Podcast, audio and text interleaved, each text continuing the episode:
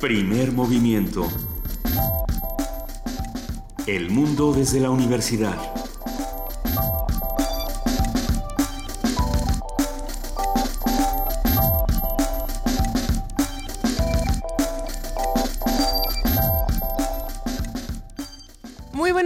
Son las 7 de la mañana con 6 minutos. Estamos aquí arrancando primer movimiento este viernes 5 de mayo y a lo mejor, y solo a lo mejor, eh, muchos de los que nos escuchan y hacen comunidad con nosotros, muchos de los que estamos aquí, todavía estamos un poco mojados de la tarde y la noche de ayer que nos cayó esta, esta tremenda eh, lluvia encima. Miguel Ángel, ¿a ti cómo te fue? Tú ni la sentiste, No, yo ni la sentí, ¿no?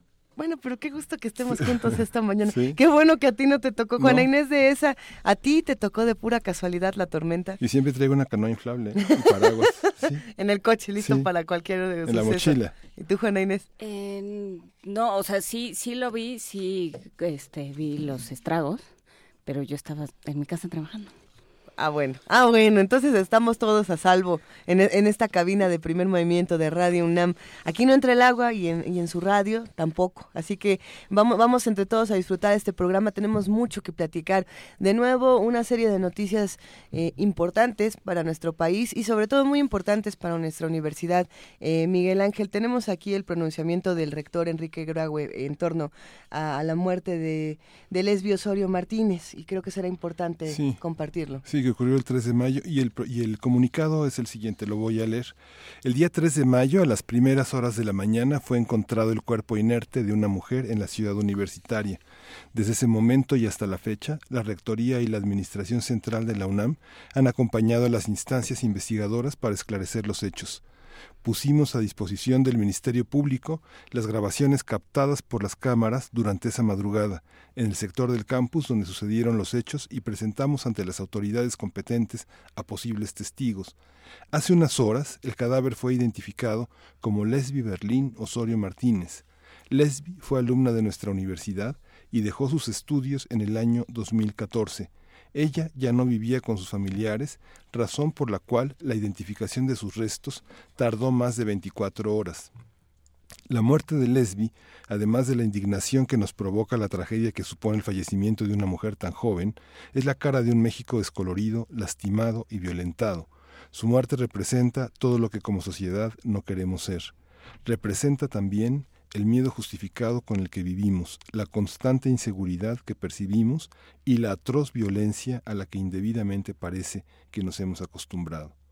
Y en este panorama vacío de valores y cargado de violencia, son las mujeres quienes más sufren, son ellas las que miran por encima del hombro para cerciorarse de que pueden caminar seguras y también son ellas las que más han luchado para erradicar esta lacerante realidad. Los hechos aún no han sido totalmente esclarecidos, las interrogantes persisten y las evidencias están siendo valoradas. Quiero expresar mi profundo sentir a la familia de la víctima y asegurarle que la Rectoría obrará con absoluta transparencia y con la firmeza que requiere el caso, apegada siempre a los principios del derecho que nos rigen. Este trágico acontecimiento nos obliga a recapacitar sobre la inseguridad en la que estamos inmersos, sobre la delincuencia que en ocasiones se presenta en, en nuestro campi, los actos de violencia de género y la impunidad con la que algunos grupos antisistémicos se vuelven en nuestras instalaciones. Me siento en deuda con la comunidad universitaria por no haber podido eliminar esta inadmisible realidad. He procurado reforzar nuestros sistemas de prevención y seguridad, establecer medidas para la prevención de la violencia sexual y de género, dialogar con las autoridades pertinentes para reforzar la seguridad en las cercanías de nuestras entidades académicas y abrir un diálogo para procurar la desocupación indebida de nuestros espacios. Pero esto no ha sido suficiente. Si bien esta lucha la debemos enfrentar todos, la seguridad de los universitarios es responsabilidad del rector. Lo dije desde mi toma de posesión. La autonomía no representa impunidad. En las semanas por venir, reforzaremos las acciones e instrumentaremos nuevas medidas para combatir los actos de violencia, de delincuencia, las arbitrariedades y la impunidad. A ello me comprometo y en ello insistiré. Este es el pronunciamiento del rector Enrique Graue Vijas.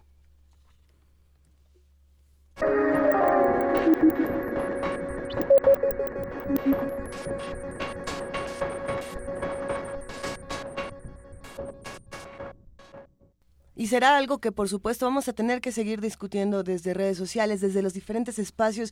Eh, nadie es ajeno a la realidad de la universidad, eso es importante decirlo. Eh, sabemos que hay una, una marcha organizada por, por los mismos estudiantes y por personas eh, cercanas a, a la UNAM Qué, bueno están proponiendo el día de hoy salir a marchar en contra de los feminicidios y de la violencia de género que ocurre en la universidad y en el país. Y bueno, será interesante ver qué ocurre. Eh, muchos de los que nos escuchan ya compartieron el cartel y, pues veremos de qué, de qué se tratan todos estos asuntos y entre todos iremos trabajando para construir otro tipo de, realidades, por supuesto. Y hay que recordar que un factor importantísimo en estos, en estos hechos es la denuncia, ¿no? Todos los días, y lo sabemos, suceden eh, diferentes formas de, de violencia, de acoso, de inseguridad, no solo en el campus de Ciudad Universitaria, sino en todos eh, los, diferentes planteles de nuestra universidad, en toda la República, hay que denunciar y hay que y hay que hacer algo para que para que nos sintamos seguros en la universidad que es nuestra casa. Bueno, y hablando precisamente de de cómo denunciamos, una manera de hacerlo, la manera propia, la manera eh, jurídica de, hacer este tipo de denuncias y,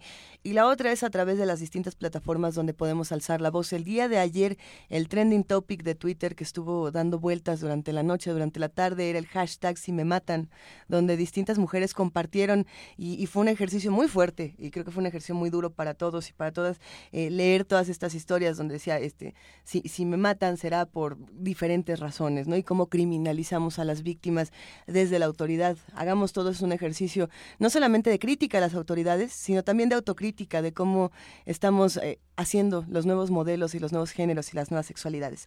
Pero bueno, hoy tenemos un programa delicioso, Miguel Ángel Empieza con susto y todo. Con susto y todo. El festival Feratum, si le suena Feratum por Nosferatum, no se equivoca.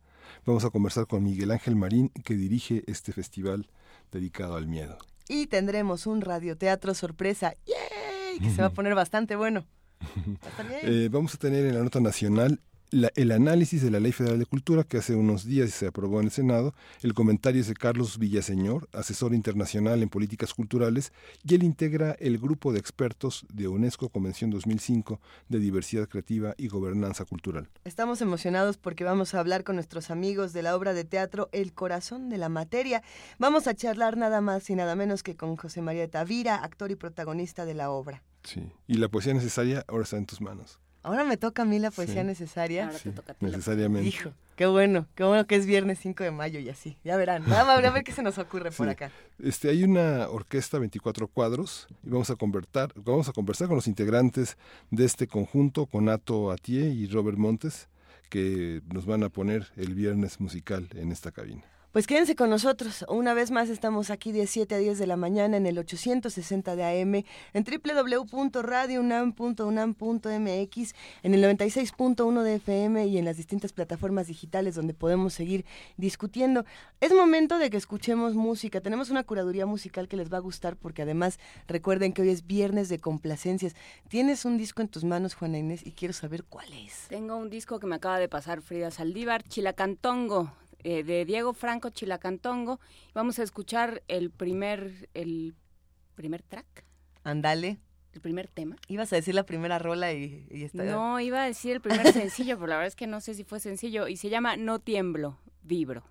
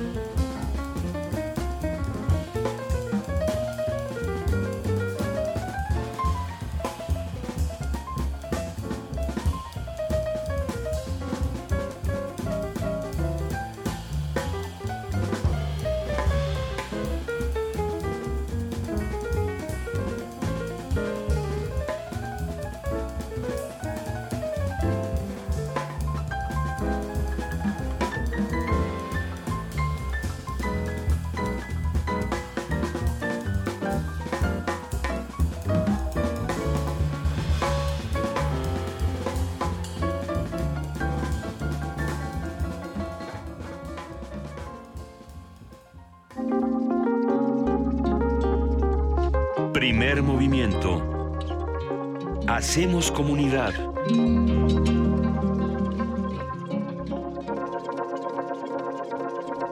Siete de la mañana con 18 minutos y bueno, tenemos que dar un aviso también. Eh, falleció una antigua colaboradora de Radio UNAM, Carlota Villagrán. Ella fue actriz de, de, teatro, de cine y de radio, productora de radio también. Aquí en Radio UNAM participó como locutora de cabina y en programas como El Rincón de los Niños que produjo Rocío Sanz. Estuvo, eh, trabajó en teatro con Héctor Mendoza, con Germán Castillo, con Gustavo Torres Cuesta. Estuvo también eh, con una participación memorable en Los Motivos de Luz. Y bueno, pues nos da, nos da mucha tristeza anunciar el fallecimiento de Carlota Villagrán y nos da, como siempre, tristeza perder a un miembro de nuestra comunidad. Miguel Ángel, ¿tú la conociste? Yo la conocí mucho en los años 80, 90. Estuvimos mucho, mucho tiempo juntos compartiendo el teatro. Con todos los directores que mencionaste, la vi. Sí, qué momento del teatro mexicano, además, sí, ¿no? Sí. Pero bueno, un, sí, es una gran pérdida. Un abrazo a su familia y un recuerdo con mucho cariño a Carlota Villagrán, parte de nuestra comunidad.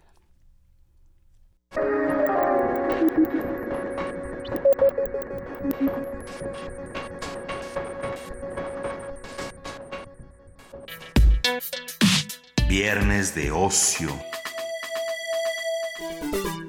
Derivado del nombre de Nosferatu, el primer vampiro en el mundo cinematográfico, el Festival Internacional de Cine Fantástico y de Terror, Feratum, se define como la gran feria nocturna y la bestialidad de la oscuridad. La bestialidad de la oscuridad. Ay, qué, qué, bonito es despertar así. El objetivo de este festival es abrir un espacio de exhibición, difusión y producción para películas nacionales e internacionales de terror, fantasía, ciencia ficción y subgéneros afines, por supuesto. Así, este proyecto reúne a creadores del cine fantástico y representa una plataforma para el lanzamiento de nuevos directores y, y otros creativos de la industria cinematográfica. Hijo, voy, tengo que hacerme una, auto, una autocorrección a, a, mis propios, eh, a, a, mis brains, a mis sesos.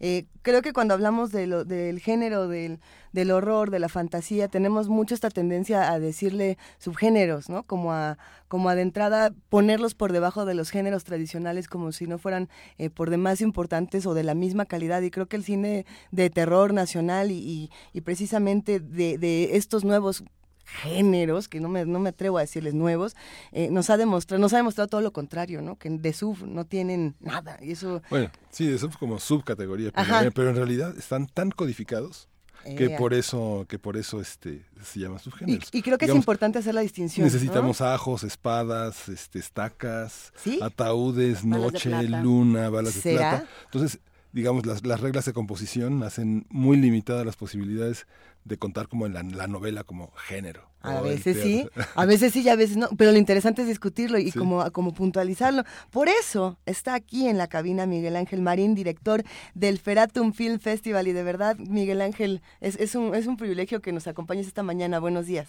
¿Qué tal? Buenos días. Gracias por el espacio y saludos a todos los que nos escuchan. Y qué bonito despertar esta mañana con, con, eh, con el anuncio de Feratum Film Festival en este puente. En Entonces, puente, en además. puente, además, así es que la gente que nos está escuchando y que está en su casita, pues se va a enterar de todo lo que tenemos preparado para esta sexta edición de Feratum Film Festival. Y fíjate que sí, ahora que mencionas eh, las categorías, a mí también me cuesta trabajo decir eh, subgéneros, porque realmente eh, no podemos como encasillar a una película porque tiene una variante diferente. Simplemente yo creo que tendríamos que decir eh, las eh, como como las corrientes literarias, es decir, eh, si es eh, si es un drama, si es, o sea, como en general. Pero en el cine de alguna manera los eh, como que los van, incluso no sé si recuerden que incluso desde los este de los um, blockbusters que había antes te ponían ahí la etiqueta hasta cine mexicano era una categoría. Sí. O sea, desde ahí creo que ya viene la, la, la tendencia a estar poniendo etiquetas a, películas eh, de todo tipo, pero pues en realidad pues es, es, es, el cine, es, son, es contar historias, ¿no? Y bueno, yo vengo a contarles de, de este cine, que es el cine fantástico. Yo lo, yo lo defino como cine fantástico, ni siquiera digo, Feratum es un festival de terror. No, festival es un festival de cine fantástico. Y el cine fantástico es amplio, ¿no? ¿Qué, qué es lo que hace fantástico a lo fantástico? Es decir, eh, ¿cuáles son las características para decir que esto no es, eh, no sé... Drama, comedia. Ni siquiera es que también es que va también también hay comedias hay comedias negras. Es el elemento sobrenatural. Eh, también sí. Me parece que lo que hace fantástico por decirlo de alguna manera para que la gente lo pueda entender es encontrarnos con películas que, que van de la mano con, con la imaginación y con mundos extraños y con mundos ah, incluso surrealistas en donde puedes encontrar desde cosas eh, oscuras o cosas eh, de terror o, o, cosas de thriller o incluso eh, mundos imaginarios como lo es eh, Guillermo del Toro con este mundo de fantástico porque sus, sus, películas son fantásticas. Es cine de fantasía de hecho. Entonces eh, creo que todo ese imaginario eh, es lo que nosotros englobamos no es lo que nosotros nos especializamos y de lo cual nosotros proyectamos año con año. Y bueno quiero comentarles que ya hace unas semanas abrimos la convocatoria para todos los cineastas mexicanos y para todos los cineastas internacionales y los estamos invitando para que inscriban todos sus eh, cortometrajes y largometrajes en las diferentes categorías, que sí, aquí sí son categorías que son eh, la categoría de cortometraje, la categoría de largometraje, eh, está la sección eh, mexicana que le hemos nombrado Alucarda a esta sección. Alucarda le hacemos homenaje a esta película icónica de los setentas de Juan López Moctezuma, que la gente que la haya visto es una joya. Entonces, por eso nosotros hemos dedicado este nombre a esta sección para puros mexicanos. Entonces, eh, esta sección eh, pues está abierta para todos los mexicanos. Eh, y bueno, tenemos también la internacional, que pues es para todo el mundo, y también tenemos una iberoamericana. Y también tenemos una nueva, que también les quiero contar. Tenemos una sección nueva, que es la que ahora ya está muy de moda, el VR 360 o realidad virtual que son, son trabajos y son ya cortometrajes que se hacen con esta técnica de que las puedes ver en tu celular o te ponen como un casquito y puedes ver una escena en 360 grados y en 3D.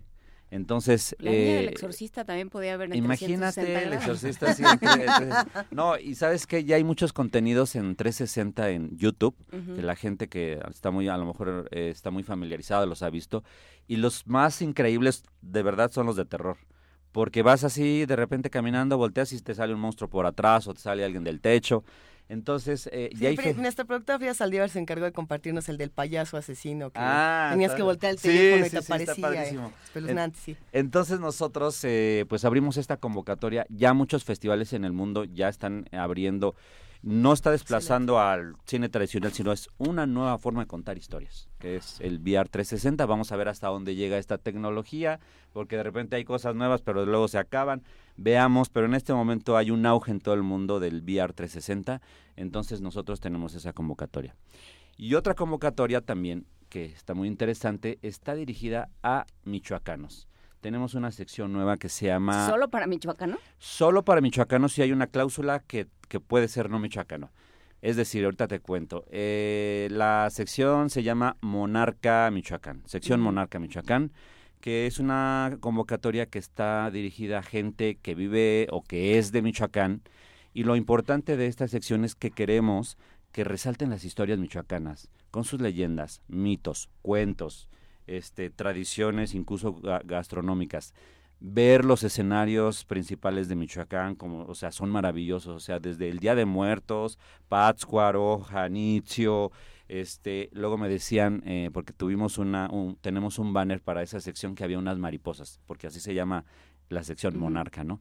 ¿Qué tiene que ver las mariposas con el terror y la fantasía y todo eso? y yo les dije, bueno, pues yo me acuerdo que de chico, porque yo soy de allá, decían cuando todavía no descubrían los santuarios de las mariposas monarca, decían los abuelos que esas mariposas, porque siempre caminaban por ahí las mariposas y decían, ¿y estas mariposas qué significan? Decían que eran las almas que se estaban salvando, ¿sabes? Entonces desde ahí hay, ya hay una ya hay un tema que pueden abordar. Las mariposas son almas que se salvan. Entonces, bueno, esa es la relación que nosotros estamos dando para esta sección. Entonces hay un sinfín de historias que se pueden contar alrededor de las mariposas y de Michoacán y de toda esta tradición. Michoacán es, es uno de los, de los principales estados íconos en el mundo de la tradición de muertos. Entonces, esta sección está padrísima para que pueda, puedan los creativos de Michoacán generar historias y mostrar las bellezas naturales arquitectónicas del estado. Y también hay una cláusula que dice que eh, también pueden participar gente que no sea de Michoacán, pero que el 80% esté filmado allá. Entonces, también pueden. Así es que estas categorías son nuevas. Este, toda la información para la gente que está interesada en, en participar está en nuestra página oficial que es www.feratumfilmfest.com y ahí hay una sección que se llama convocatorias. Y ahí pueden ver, también hay unas de convocatoria de guion para corto y hay un seminario también que vamos a dar dentro del festival. Es, es que eh, es muy interesante imaginarnos todas las posibilidades que tenemos y, y sin embargo las pocas personas que están aprovechando eh, esto, este género o, o, estas nuevas herramientas para hacer otro tipo de cine.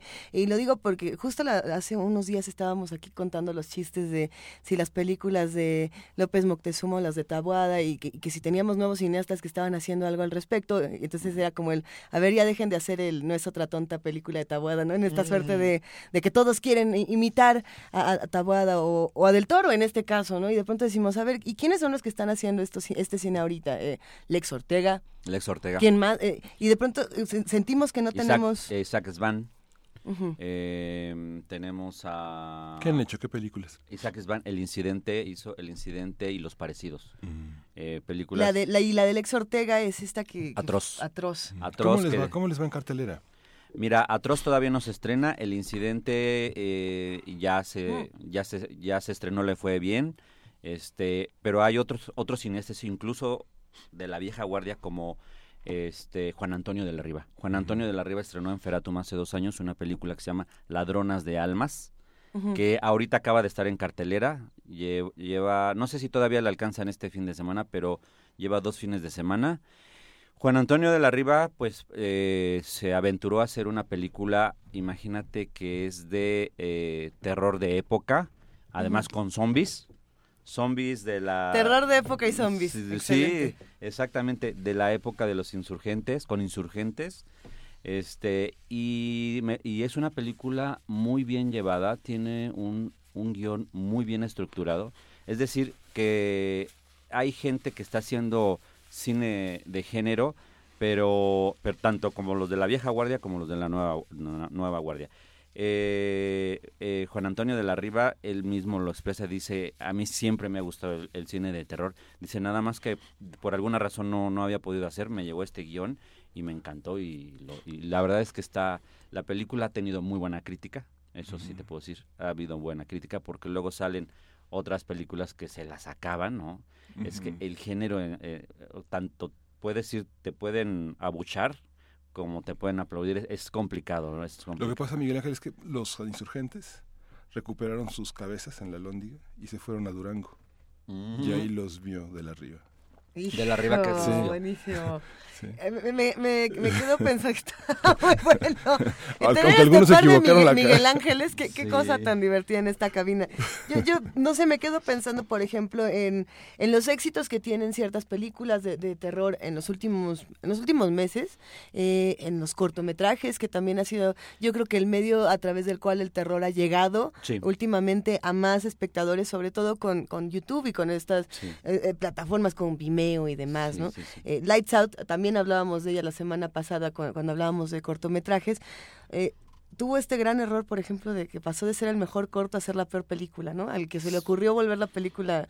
Pero, pero pensando, por ejemplo, en qué pasa con, con, otras películas, como el caso de Boraz, que lleva semanas y semanas y semanas en cartelera y, y la gente no deja de ir a verla. Y a pesar de que dicen.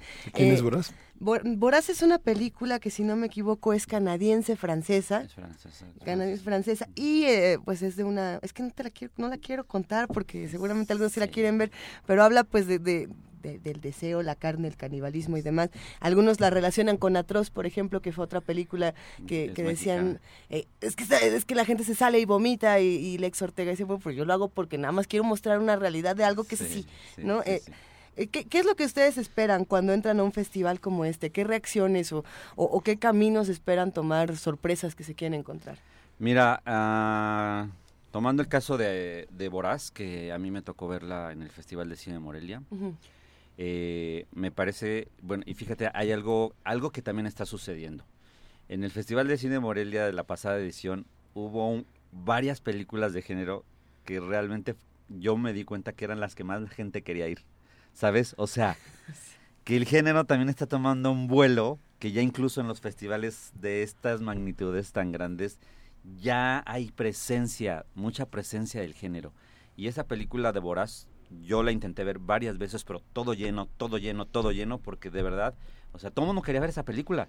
Entonces fue uno de los éxitos del Festival de Cine de Morelia. Pero si los espectaculares son horribles, ¿no, ¿no los has visto, Miguel? ¿De Boraz? Sí, sale una chava con la boca sí. ensangrentada. Pero eso es lo que le gusta a la gente, ¿sabes? O sea, eso... eso... Bueno, algunas. Bueno, porque sí, sí. algunos... Ah, no, no, no entiendo. Pero que... como los seguidores de, de, de estas películas, sí, eso es un código que que la gente que nos gusta, o sea, nos llegue inmediatamente. Que eso es lo que es interesante. Ahorita que hablabas de nuevas tecnologías, eh, lo que hace el terror y lo que hace este género es jugar con las expectativas siempre, ¿no? Tú esperas que las cosas sean de cierta manera y le dan la vuelta y entonces de ahí sale el sobresalto, el Claro. suspenso, Sí. el, el no saber nunca qué va a suceder, ¿no? Con qué, con qué te van a salir.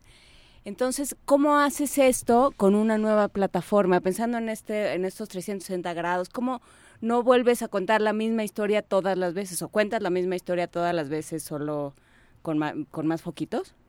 No, mira, lo que pasa es que, por ejemplo, esta nueva forma de contar historias del VR 360 es, es, es una es una manera de, de hacer, de contar historias, valga la redundancia, pero que todavía ni siquiera se sabe cómo, para dónde va, y muchos lo hacen como, como se dan a entender. O sea, y hay además diferentes técnicas que, que están, lo están haciendo.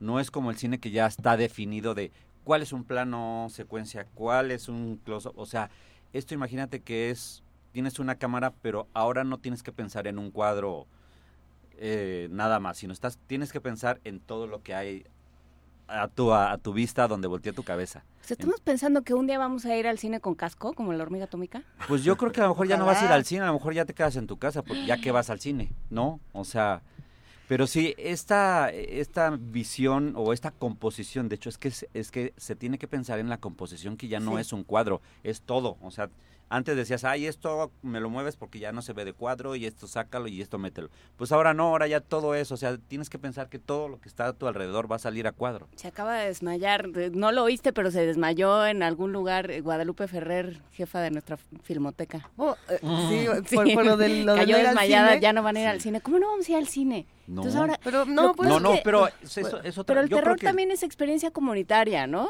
Sí, Todos sí, claro. nos asustamos Eh, juntos y la eh, de junto grita. Por y- ejemplo, esta de Voraz, o sea, toda la gente gritaba, así, Ajá. así en coro, así decías, órale. Pero también, ¿sabes? También de qué depende. Yo creo que también eh, una película sí es, es- puede ser muy buena, pero también depende cómo te la vendan.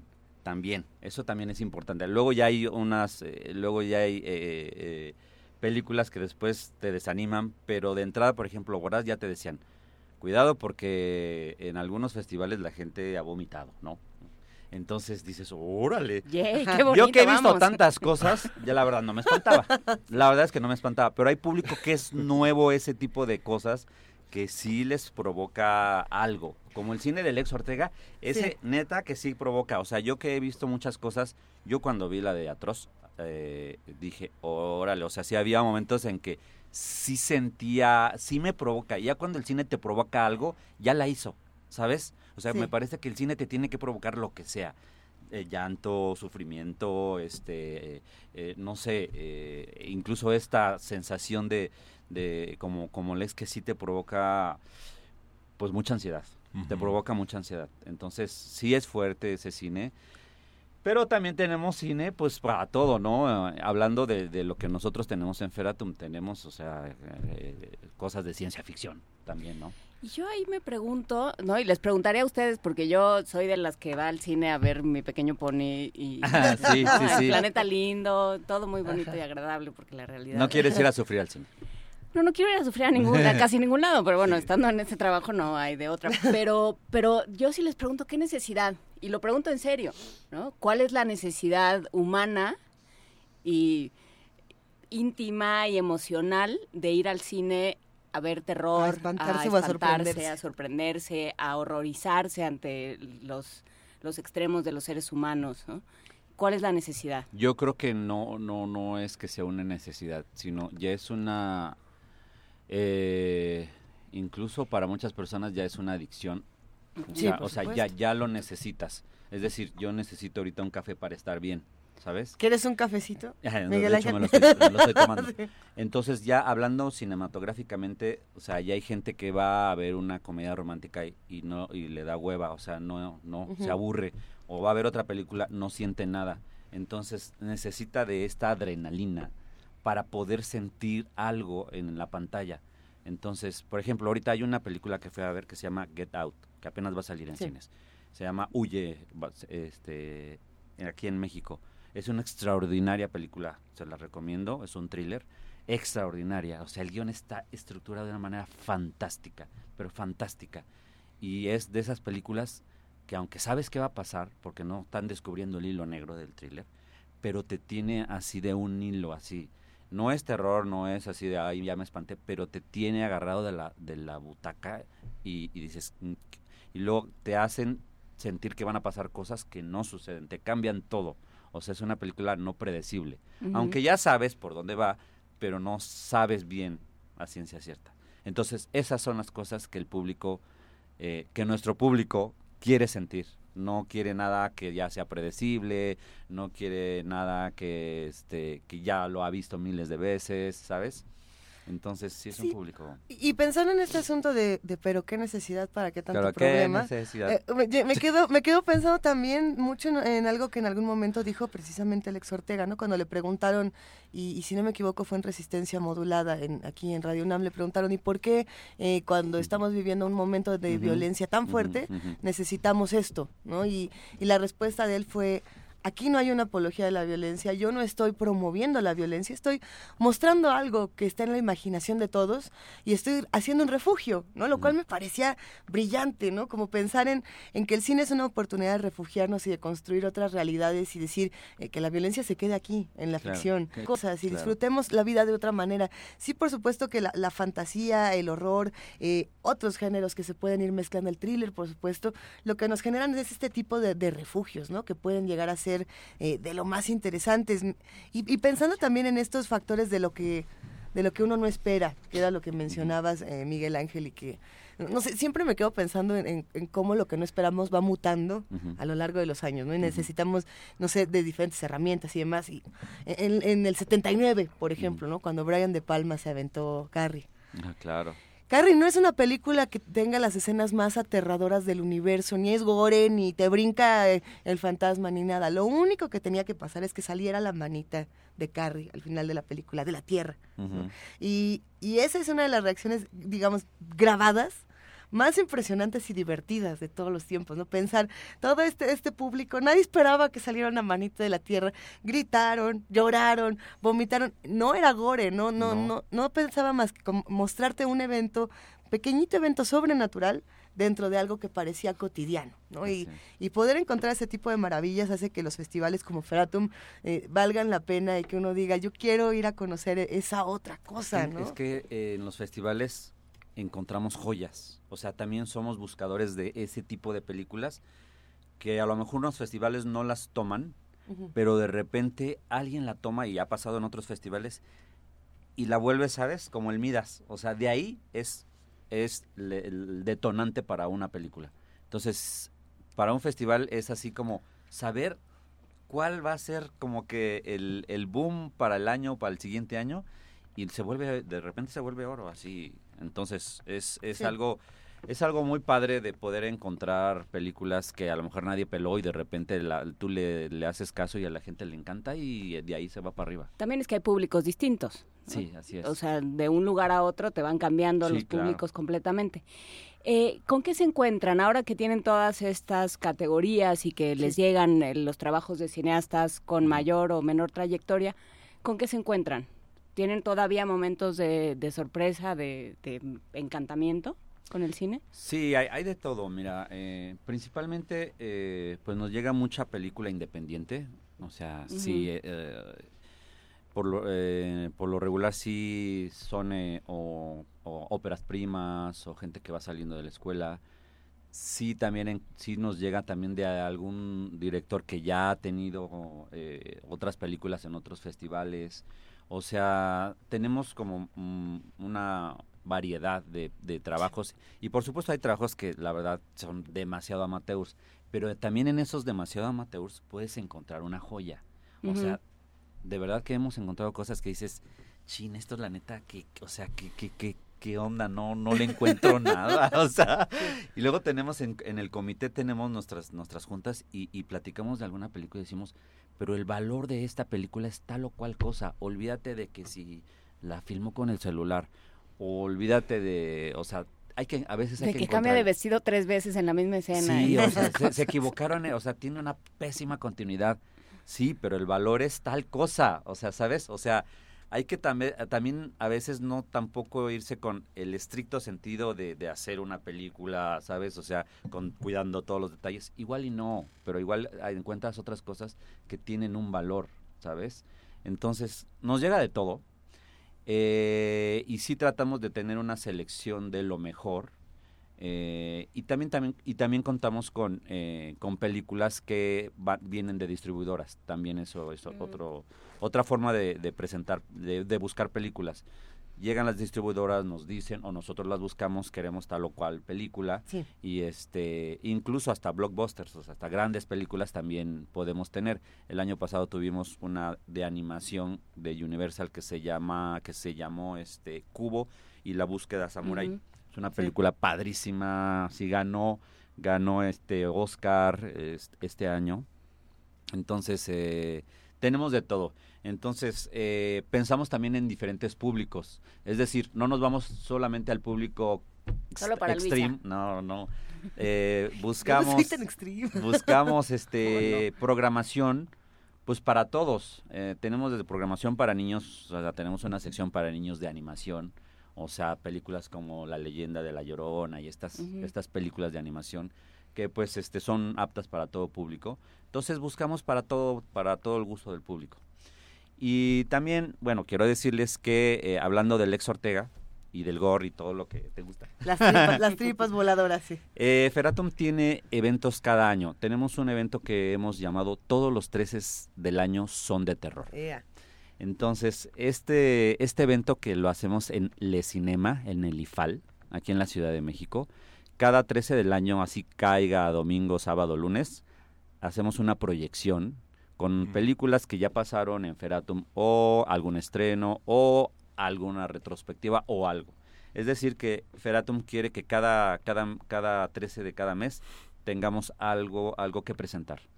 Y para este 13 de mayo quiero invitarlos a todos para que vayan al, al Le Cinema en el IFAL, porque va a estar Lex Ortega. Ah, va a estar Lex, Ortega junto a otra chica que seguramente no la conocen o si no la van a conocer, se llama Gigi Saúl Guerrero. Gigi Saúl Guerrero es una chica mexicana, pero que radica en Canadá. En Canadá hay un gran movimiento de cine de género, pero gran movimiento, si hay una industria de género. Y esta chica ha desarrollado y ha hecho su carrera allá en Canadá y ha estado con nosotros en Feratum, estuvo en la pasada edición y tiene unos trabajos extraordinarios, de verdad. O sea, tienen que ver los trabajos de Gigi Saúl Guerrero porque es una gran directora. Está muy joven este y ha ganado muchos premios internacionales. Mexicana. Mexicana. Nada más que vive allá en Canadá. Y bueno, la vamos a tener el 13 de mayo allí Saúl Guerrero y Alex Ortega presentando sus cortos gore y charlando con, con ellos. ¿Quién, ¿Quién patrocina? ¿Quién, después de cinco años tienes tranquilidad de que va a continuar un sexto, un séptimo, un décimo año? Mira, esa es una labor titánica. Pero digamos, hay cómplices que digamos que ya no Mira, el festival eh, pues se hace con muchos apoyos, tanto de instancias de gobierno como el IMCINE, Conaculta, el gobierno del estado de Michoacán, patrocinios, este, tenemos una alianza con Cinépolis, etcétera. O sea, sí hay mucha gente que está involucrada en el proyecto. Entonces, cada año pues se hace una labor de ahora a ver quién se sube al barco. A veces alguien se baja, a veces se suman dos más.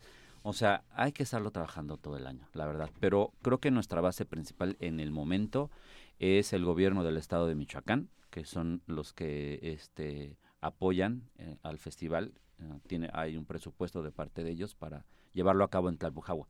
Pero la labor que hacemos durante el año, pues ya es cosa de nosotros, hay que mantenerla por otro lado. No, nos están preguntando en redes, de, ahora sí que de a cómo, de a cuánto, dónde está la sede, para que todos se puedan ir este 13 a ver eh, cine de susto y fantasía. Ah, para aquí en el DF. Sí. Para los todos los 13 son de terror, todos los 13 son de Feratum. Eh, se encuentra en Río Nazas 43, Colonia Cuauhtémoc, a cuatro cuadras de Glorieta La Palma en Reforma.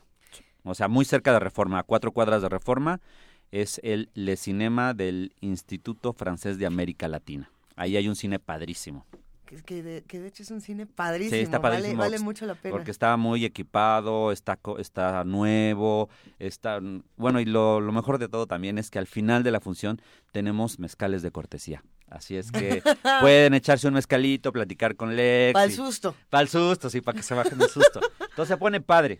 Ya el mes pasado tuvimos Girón de Niebla de Julio César Estrada este que ganó Diosas y ahora está nominada a los Arieles también. Sí, le ha ido muy muy bien. Le ha ido muy bien, eh, fue Feratum, estuvo en estreno mundial en Feratum, así es que eh, los, los, que están en Feratum ahí este, les damos buena suerte. Y para la para las convocatorias también en Michoacán, con la página de, internet. Ajá, toda la información sobre las convocatorias y los treces del terror, Excelente. Eh, lo pueden encontrar en nuestra página oficial que es www www.feratumfilmfest.com y todas nuestras redes sociales son Feratumfest.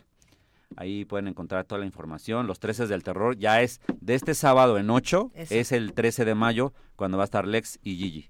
Pues se va a poner buenísimo, Miguel Ángel Ay, Marín. Por favor, vayan. Todos nos vamos a ver. ¿Qué, ¿Qué, te gusta, Ve? Órale, allá nos vemos el 13. Sí. vemos el 13 de buena suerte, o sea que mejor celebrarlo así. Sí. Gracias, Miguel Ángel Marín, qué gustazo. No, al contrario, muchas gracias a ustedes. Un placer. Nos, vemos la próxima y están invitados a todos. ¡Ay, Nanita! Seguimos aquí en primer movimiento, aquí querida en primer movimiento, sí, estaba yo este, pensando que siguen canciones de niños. Nos mandó Mar Barroso Rincón, que es educador musical y de, estas personas dedicadas a educar a los niños en la música y que saca saca las castañuelas y canta con ellos y baila con ellos. A mí me ha tocado estar con él un par de veces. Eh, nos manda unas em, recomendaciones. Y vamos a ir con... ¿Con cuál tú? De los hermanos Rincón, Paseo Musical, con el ensamble Rincón paseo musical, vamos a escuchar. Ah, qué chulada. Rampati para patam pati para pampita patri tui tu tururu tam patui tiri pom pi para pampi pi pi tride de tom pari pati pa pom pi pom pi para pom pi pom pi trapata pam pari pati pa pom pi pom pi para pom pi pom pi pam pam do mi do mi do mi do mi re re si re si re si re si re do do. do. Mi do mi do mi do mi re re. Si re si re si re si re do do esta es la canción del rinco que corre en la hierba y nada en el río, que es un monotrema, dicen los letrados, nace de un huevito y tiene pies palmeados. La la la la la la la la la la la la la un niñito chiquitín tiene una vaca pintita. Él es mi amigo Martín. Ella se llama Bonita, la vaquita de Martín. Va bajando la ladera, va sonando su tintín. Va camino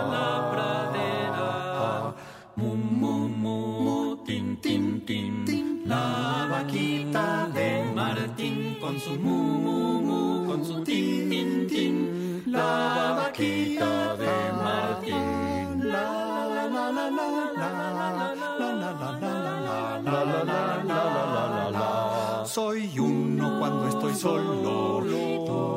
Conmigo. Somos tres, dos, y viene algún otro amigo. Cuatro las patas del perro, cinco dedos de mi mano.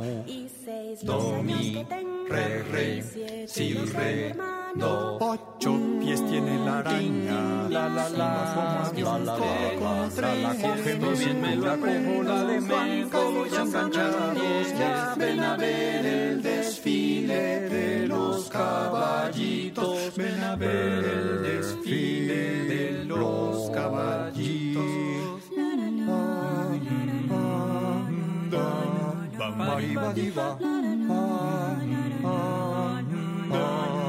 ba. Bari, bari, la panza rayada y el pie de metal, cabeza chiquita y sabe bailar. Al trompo le gusta dar vueltas y vueltas, mirar cómo bailan tantas cosas quietas.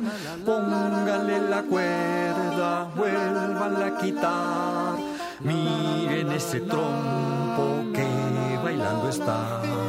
Es la acción Bayo Mar. Ah, ah, ah, ah. Bam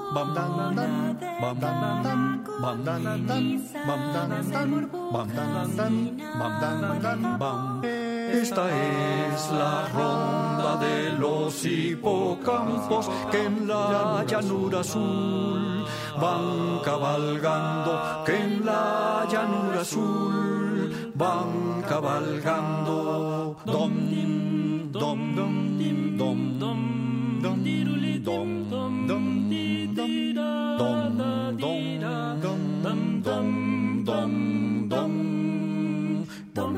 el agua pega el brinco. Cuando sientas que el calor te quema, pega el brinco al agua ornitorrinco. Mono, mono, mono, mono, trema. Cógete de mí, vamos a jugar. Éramos un tren, chaca, chaca, cha.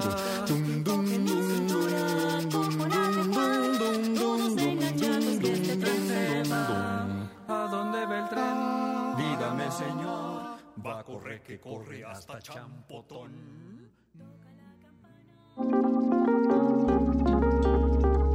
Primer movimiento. Hacemos comunidad.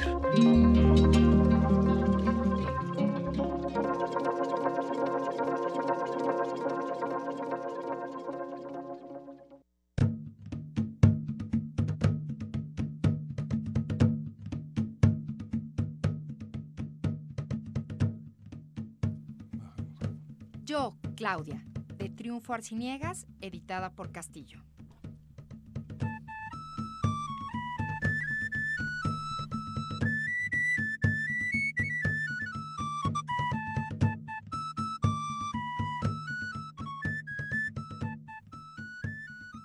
El oficio de papá es singular. Papá es rey. Rey solo hay uno, Federico V, así se llama. Antes de papá, cuatro Federicos estiraron la pata y yacen sepultados en el sótano del castillo. Yo, Claudia, soy princesa.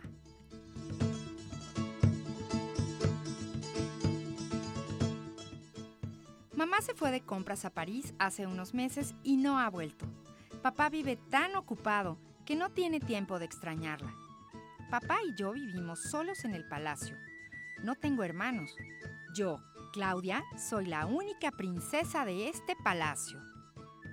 Vivimos casi solos, porque ahí está Abelardo del Carpio, el viejo jardinero, que todas las mañanas deja una rosa fresca en mi ventana. Casi solos. Ahí está la negra Eufemia, que nos cocina y a veces me jala las orejas. Soy princesa, digo. Muy princesa serás, pero te lavas las manos antes de comer, dice la negra Eufemia, con la autoridad de sus 80 kilos. Casi solos. Tengo un gato de sangre azul y ojos verdes. Casimiro del Monte. Siempre que puede, papá evita las grandes recepciones, los bailes, las ceremonias. Entonces comemos en la cocina con la negra Eufemia. Un día, papá enfermó y me cedió el trono por tres días. Me divertí. Yo, Claudia, hice pintar el palacio, cambié las pinturas, adorné las estatuas del jardín, repartí tierras a los pobres y aumenté el salario de otros. Yo, Claudia, modifiqué algunos impuestos, repartí leche y pan en las escuelas, condecoré a Eufemia y a Belardo y les nombré asistentes.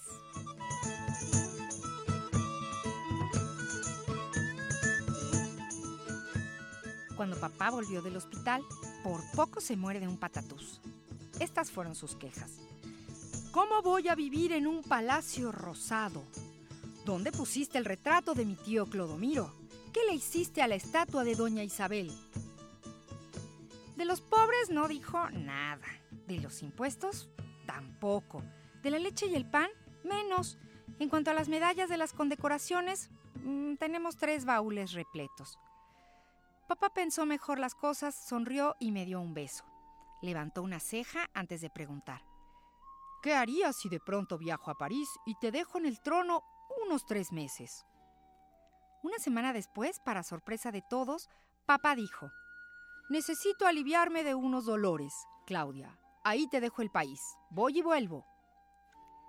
Entonces, empezó la diversión.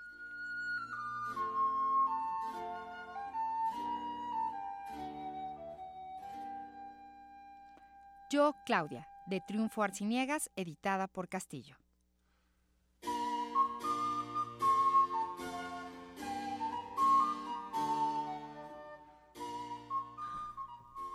Ya son las 7 de la mañana con 59 minutos. ¿Qué tal ese Ay, cuento? Triunfo Arciniegas. Y hay Sí. las ilustraciones, no se ven por radio, se ven borrosas por radio, pero las ilustraciones son de Margarita Sada, que ha hecho muchísimo trabajo de, de género, de diferentes, eh, de concientizar a las niñas de diferentes aspectos del género. Tiene un libro que se publicó y que creo que desapareció rápidamente, que se llama Tengo una tía que no es monjita, que habla sobre el lesbianismo y sobre diferentes feminidades. Es- ¿Lo tienes? Lo tuve en algún momento, seguramente por ahí lo tengo, lo voy a buscar. Vamos a buscarlo para el radioteatro sorpresa. Gracias Amalia Fernández, qué chulada de voz. Ya, ya, ya todo, ya van a empezar a escribir otra vez que la voz de Amalia es, es maravillosa y lo es. Así que vamos a una pausa y regresamos aquí a primer movimiento. Primer movimiento. Podcast y transmisión en directo en www.radiounam.unam.mx.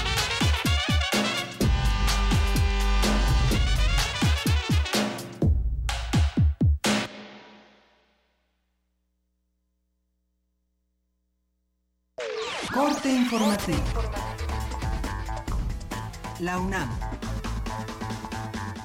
Jacqueline Plechard, académica de la Facultad de Ciencias Políticas y Sociales de la UNAM, aseguró que para que el Sistema Nacional Anticorrupción funcione, se debe castigar y demostrar que rompe con la impunidad. La corrupción en México está bien enraizada en fallas institucionales de nuestro muy deficiente Estado de Derecho, en la hipercentralización del poder. La corrupción es algo que se da a partir de un conjunto de redes de protección mutua y de complicidad justamente para poder desviar recursos públicos a favor de algunas personas. Por eso cuando alguien dice hay que atrapar a los grandes peces, pues uno inmediatamente dice, pues no, es que por ahí no va, porque no es una persona la que toma dinero y se lo lleva en su beneficio, sino es un conjunto de actores, de personajes e incluso de instituciones involucradas y desde luego también el sector privado.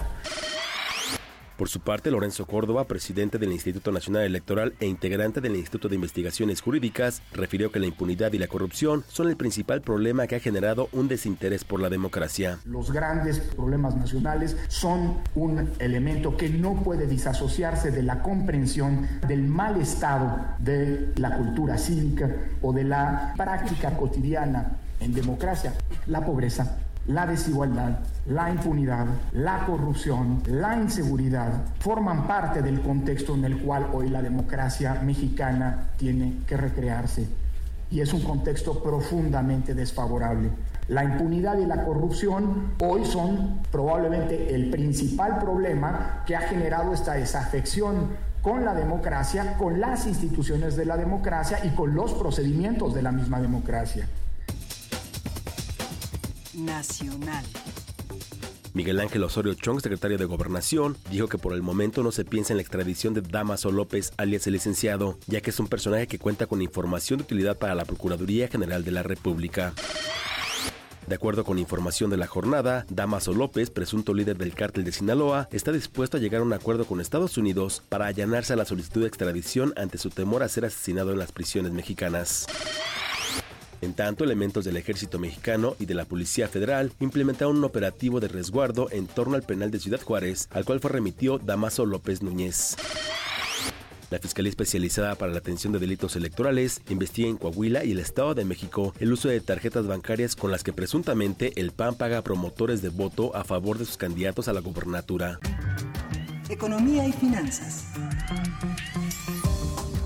El titular del Ejecutivo Federal se reunió con directivos de la empresa china Alibaba, dedicada al comercio en línea. El grupo estuvo encabezado por el empresario Jack Ma, quien señaló que el comercio electrónico es una importante vía para el desarrollo de los países y para hacerlos más incluyentes.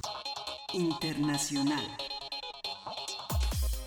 En Estados Unidos, el presidente Donald Trump rompió con la tradición de celebrar el 5 de mayo en la Casa Blanca. El vicepresidente Mike Pence fue quien encabezó ayer los festejos y dijo que restaurar el respeto por las leyes del país debe ser una condición necesaria para retomar el debate de la reforma migratoria.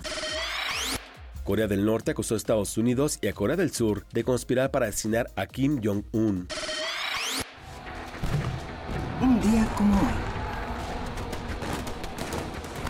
En 1862 se llevó a cabo la Batalla de Puebla. El ejército mexicano, al mando del general Ignacio Zaragoza, derrotó a las tropas intervencionistas francesas. Pese a su éxito, la batalla no impidió la invasión en el país.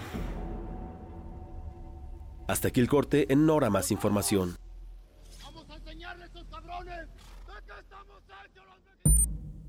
Escuchas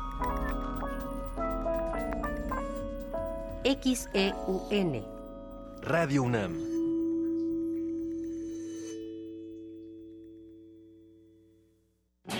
En un mundo desigual e intolerante, ¿cuál es la línea que nos separa del otro? Sin margen. Borramos fronteras. Acompaña a Luisa Iglesias y conoce los ecos de la diversidad social. Todos los jueves a las 12 del día por el 96.1 de FM Radio UNAM. Náhuatl, Mixteco, Maya, Celtal, Tzotzil, Zapoteco, Otomí. Las lenguas originarias de México reunidas en un espacio de interculturalidad. Calme Cali. Calme Cali. Acompáñanos a conocer las diferentes culturas indígenas de nuestro país en voz de sus hablantes. Todos los jueves a las 10 de la mañana. Retransmisión domingo 15.30 horas. Por el 96.1 de FM. Radio UNAM. Ingredientes para hacer la pócima de la diversión. Ancas de rana intrépida. Ratones de laboratorio. Plumas de pollo creativo. Mm, medio litro de carcajadas. Y listo. Revolvemos todo y decimos. ¡Hocus Pocus! Hocus Pocus, la revista de los peques y no tan peques. Todos los sábados de las 10 a las 11 de la mañana por el 96.1 de FM. Diviértete aquí en Radio UNAM.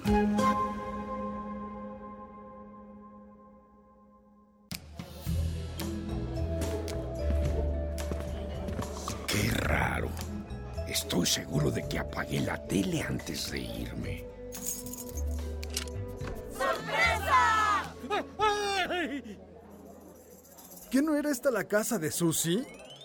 Cuando no actualizas tu domicilio ni corriges tus datos personales, las cosas no salen como esperas. No lo dejes para el último. Actualiza o corrige tus datos y participa. Instituto Nacional Electoral, INE. Como los pulpos, los escritores son más sabrosos en su tinta. Una producción del Instituto de Energías Renovables de la UNAM. lunes y miércoles al mediodía por el 96.1 FM. Radio UNAM. Mueve el cuerpo despacio, bebe el ritmo y tirémonos al vacío. Dejemos que el sonido nos guíe. El Festival Intersecciones trae para ti la música de Citlali Toledo, un suave rocío de jazz para tus oídos. Viernes 5 de mayo, 21 horas. Sala Julián Carrillo de Radio UNAM. Ven, despega los pies del asfalto y flota en la música. La Secretaría de Educación Pública convoca a instituciones del país a proponer candidatos al Premio Nacional de Ciencias en los campos de ciencias físico-matemáticas y naturales, tecnología, innovación y diseño. Consulta las bases en www.gov.mx Fecha límite para el registro de candidaturas 7 de agosto de 2017. La ciencia y la tecnología para el desarrollo de México. Secretaría de Educación Pública. Este programa es público ajeno a cualquier partido político. Queda prohibido el uso para fines distintos a los establecidos en el programa. Una galería para descubrir sonoridades del mundo poco conocidas. Abre la puerta del Gabinete de Curiosidades. Serie que recupera y analiza audios y grabaciones de diversos archivos sonoros. Domingos a las dos y media de la tarde con Frida Saldívar y Luisa Iglesias. Somos coleccionistas de sonidos. 96.1 de FM. Radio UNAM.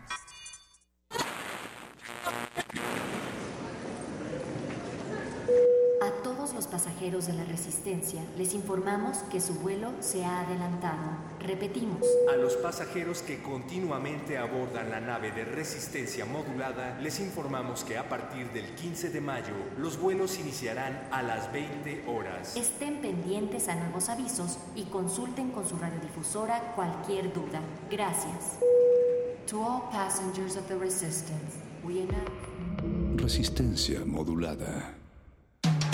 Búscanos en redes sociales, en Facebook como Primer Movimiento UNAM y en Twitter como P Movimiento o escríbenos un correo a primermovimientounam@gmail.com. Hagamos comunidad.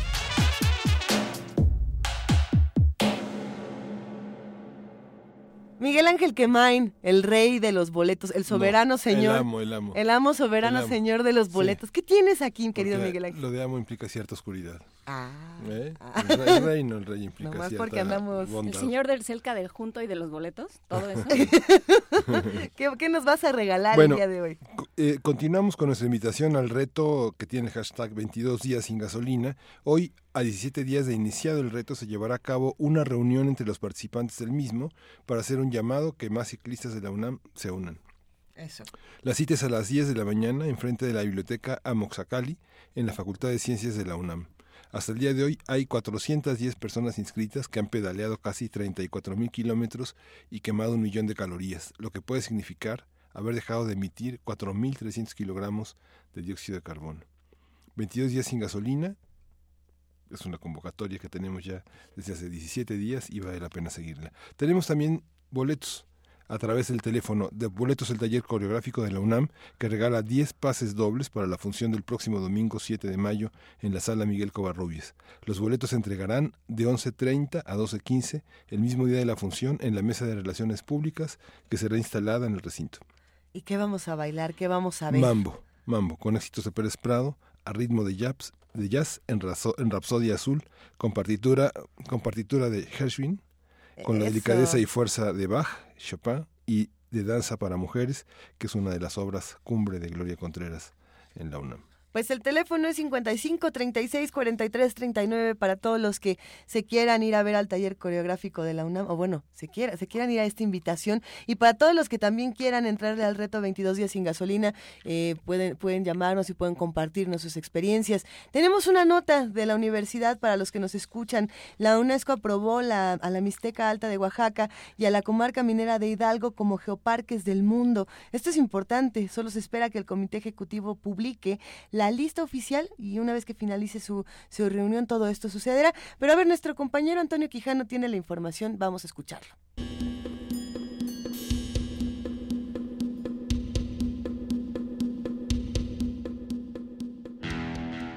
La UNESCO aprobó a la Mixteca Alta de Oaxaca y a la comarca minera de Hidalgo como geoparques del mundo. México solo espera que el Comité Ejecutivo de la UNESCO publique la lista oficial de geoparques una vez que finalice su reunión el 5 de mayo. Se trata de las propuestas asesoradas por la UNAM. Habla el doctor José Luis Palacio Prieto, investigador del Instituto de Geografía de la UNAM y coordinador del Comité Científico del Geoparque de la Mixteca Alta.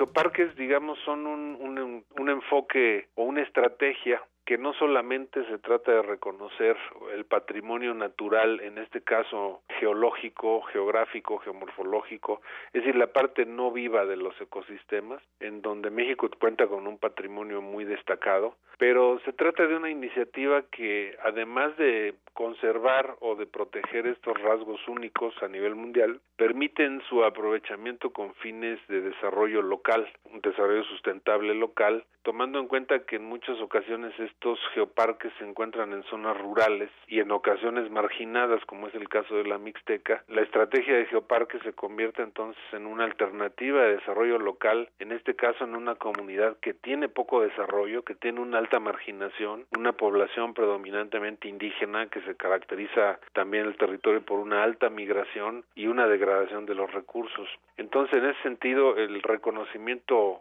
pues mundial con el que cuenta la Mixteca Alta en particular, pues le va a permitir contar con nuevas herramientas para su desarrollo, nuevas oportunidades de empleo. Es un proyecto de conservación, pero también de aprovechamiento de los recursos en beneficio de la población local. Para conservar este reconocimiento, estos geoparques deben cumplir con una serie de recomendaciones que se verifican cada cuatro años.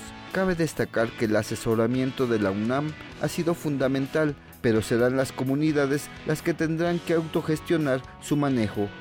También yo creo que un gran logro para la universidad haber sometido estos dos, por primera vez en la historia, haber sometido dos proyectos, que la UNAM esté detrás y que los dos proyectos hayan sido aceptados. El trabajo de los institutos y de la UNAM está más encaminado a la parte académica, a la parte científica. En todo geoparque hay un componente académico y científico. La UNAM está detrás de ellos. El componente turístico, si bien puede colaborar, no está exactamente en sus funciones. Yo entiendo que tanto el Instituto de Geofísica como el Instituto de Geografía seguirán asesorando a estos dos geoparques y la intención principal, en el caso al menos de, de la Mixteca Alta, es que en los próximos años el geoparque sea absolutamente autogestionado por las comunidades indígenas con una asesoría científica básicamente de la, del Instituto de Geografía. Para Radio UNAM, Antonio Quijano.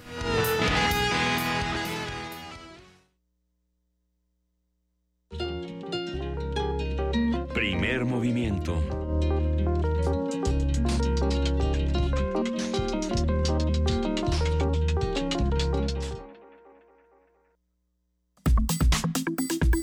Nota Nacional. Con 366 votos a favor, dos en contra y una abstención, la Cámara de Diputados aprobó la Ley General de Cultura y Derechos Culturales, integrada por 42 artículos divididos en cinco títulos y cuyo objetivo es reconocer y promover los derechos culturales, así como establecer los mecanismos de acceso y participación de la población a las manifestaciones culturales. La nueva legislación contiene las bases en materia de política cultural para que los tres órdenes de gobierno coordinen sus actividades. Señala que estos tres entes deben formar, fomentar acciones que promuevan la lectura, el libre acceso a las bibliotecas públicas y la celebración de convenios con instituciones privadas a fin de garantizar el ejercicio de los derechos culturales, como la obtención de descuentos para el acceso a bienes y servicios de esta naturaleza. Vamos a conversar sobre la ley, en qué quedó, para qué sirve, sus ventajas y carencias, con Carlos Villaseñor, quien es asesor internacional en temas de políticas culturales. Él integra el grupo de expertos de UNESCO, de la Convención de 2005, de Diversidad Creativa y Gobernanza Cultural. Buenos días, Carlos. Muy buen día. Gracias por tomar, gracias por tomar esta llamada. Eh, desde su creación, el Consejo Nacional para la Cultura y las Artes es resultado de una de un desprendimiento de la Subsecretaría de Cultura, de que pertenecía a la Secretaría de Educación Pública y siempre estuvo bajo su mandato, incluso con los dos organismos, el INA, el INBA, y ahora se independiza como una Secretaría de Cultura de nivel federal, aunque siguen los institutos de cine, de antropología y de limba bajo su jurisdicción. Para ti, ¿qué significa esta ley, estos, estos, estos 42 artículos? Eh, ¿Tiene un alcance federal? ¿Realmente los estados que tienen secretarías pueden alinearse a los, a, los programas y políticas de la Secretaría de Cultura? Eh, bueno, la pregunta que haces es muy interesante, sobre todo a partir de la introducción eh, que nos ofrecías, porque efectivamente desde su creación la Secretaría de Educación Pública eh, consideró necesario establecer una política cultural eh, que fuera parte de la política educativa, que estuviera pensada en una racionalidad de medio a fin para el proceso educativo.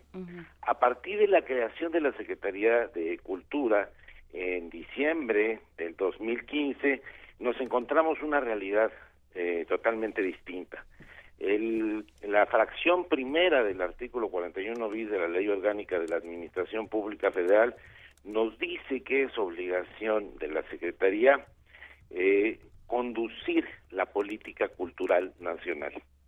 Y esto es un cambio absolutamente radical.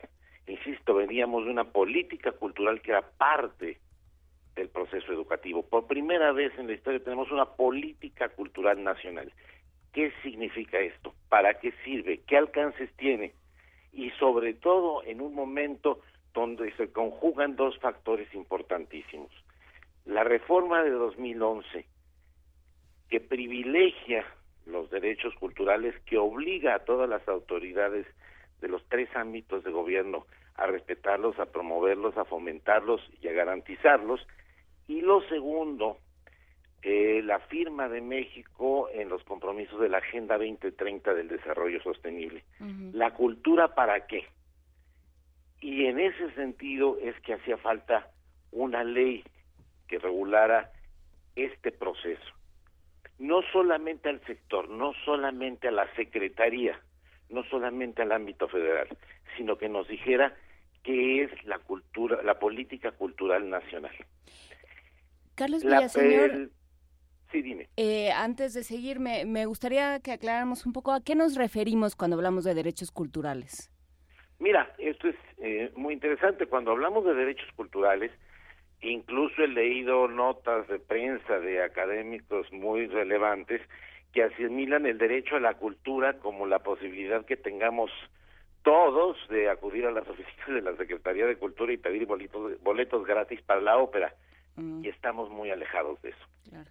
El derecho a la cultura es un derecho humano porque sin el, sin el acceso a la cultura no seríamos humanos. Es difícil alcanzar esta condición. Y te pongo un ejemplo.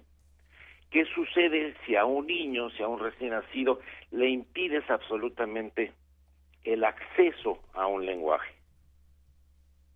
Sería incapaz de construir ideas a su interior y de relacionarse con el mundo exterior porque no tiene este vehículo, porque no tiene este medio.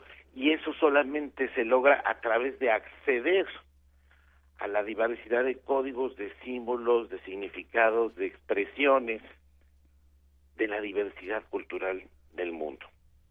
Es por eso que se garantizan estos derechos culturales, porque si no tenemos acceso a, este eh, bagaje simbólico, no podemos integrar nuestra naturaleza humana plenamente. Eso significan los derechos culturales y construir una política cultural sobre los derechos culturales quiere decir más allá de privilegiar las expresiones, más allá de, privilegiar los bienes, más allá de privilegiar las, las instituciones, se trata de privilegiar a las personas en sus capacidades, en sus habilidades para lograr ser humanos es darles esta libertad de la que hablaba Marquesen para buscar aquello que tienen razones para valorar. Y esta alineación, este, esta alineación con Carlos con la, con la con la política de los estados interviene, participa, colabora completa a la labor de los estados con frente a la, a la, ley, a la, a la política federal programática. Mira, esta ley que se aprueba no tiene los alcances que todos hubiéramos querido después de más de 25 años de estar discutiendo el tema. Como tú bien dices, desde la creación de, con la culta específicamente, aunque venía ya de la Subsecretaría de Cultura, pero eh, la creación de Culta marca un punto importante porque al ser creado por decreto comienzan a haber, discusiones sobre sus capacidades, sus facultades para regir sobre los institutos nacionales, el INA y el INBA, y se comienza a discutir ese tema de cuál es el sentido de la, de la política cultural. Después de 25 años no era la ley que queríamos Falta también tomar en cuenta los temas de la transversalidad, de sostenibilidad para el desarrollo, ampliar muchísimo más los alcances de los derechos culturales.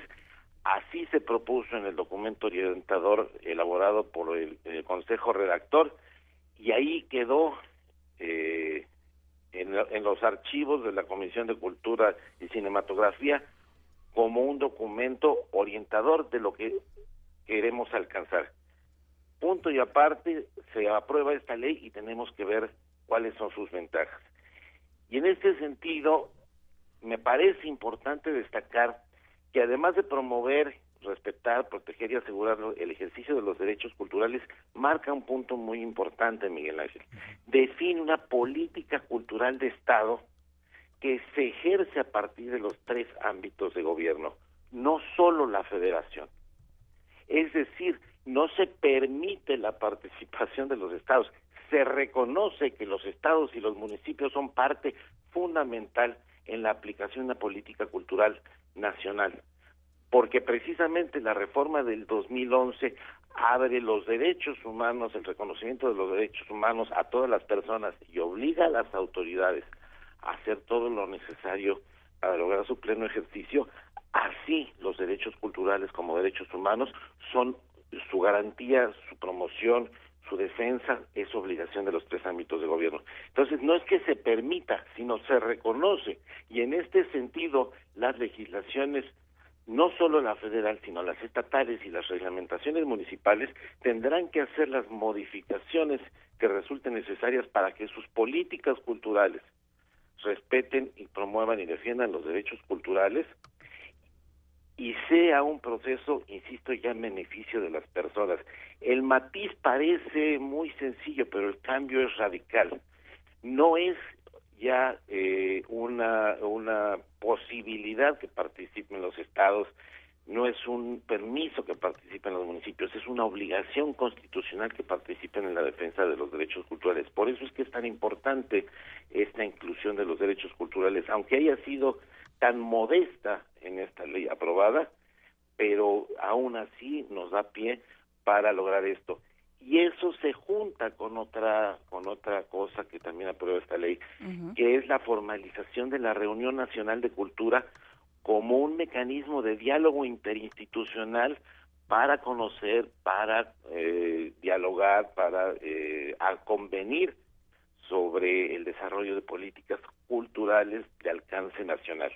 ¿Y quién, Entonces, eh, Esto, esto sería lo que comentaría. Sí, eh, a mí me, me parece interesante, eh, Carlos Villaseñor, lo que, lo que sucede, este cambio de, de percepción de, la cultura. Y sin embargo, no sé cómo se va a llevar a cabo, porque bueno, estamos acostumbrados a que la Secretaría de Cultura, en la gran mayoría de las instancias, sobre todo a nivel eh, local, municipal, pues eh, son, eh, de alguna manera son como las, las secretarías que, menos preocupan, ¿no? Son como, como los premiecitos que se les dan al poeta del pueblo, al, al este, al, al que más o menos eh, tiene, tiene fama de que sabe más cosas, de que, de que declama poesía en las fiestas y demás.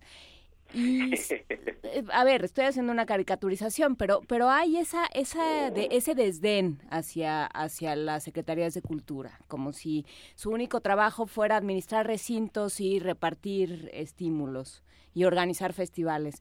Y en realidad lo que, de lo que tú estás hablando, si entiendo bien, es de un, una instancia que tendría que ser el eje regidor de la de una formación de identidad nacional. O sea, no era no era gratuito que perteneciera a la Secretaría de Educación, pero también cuando se separa también tiene que ver cómo se va a, a, entender como el eje que va a regir eh, cómo nos hablamos, cómo nos entendemos y cómo convivimos como nación, como estas diferentes naciones que somos también.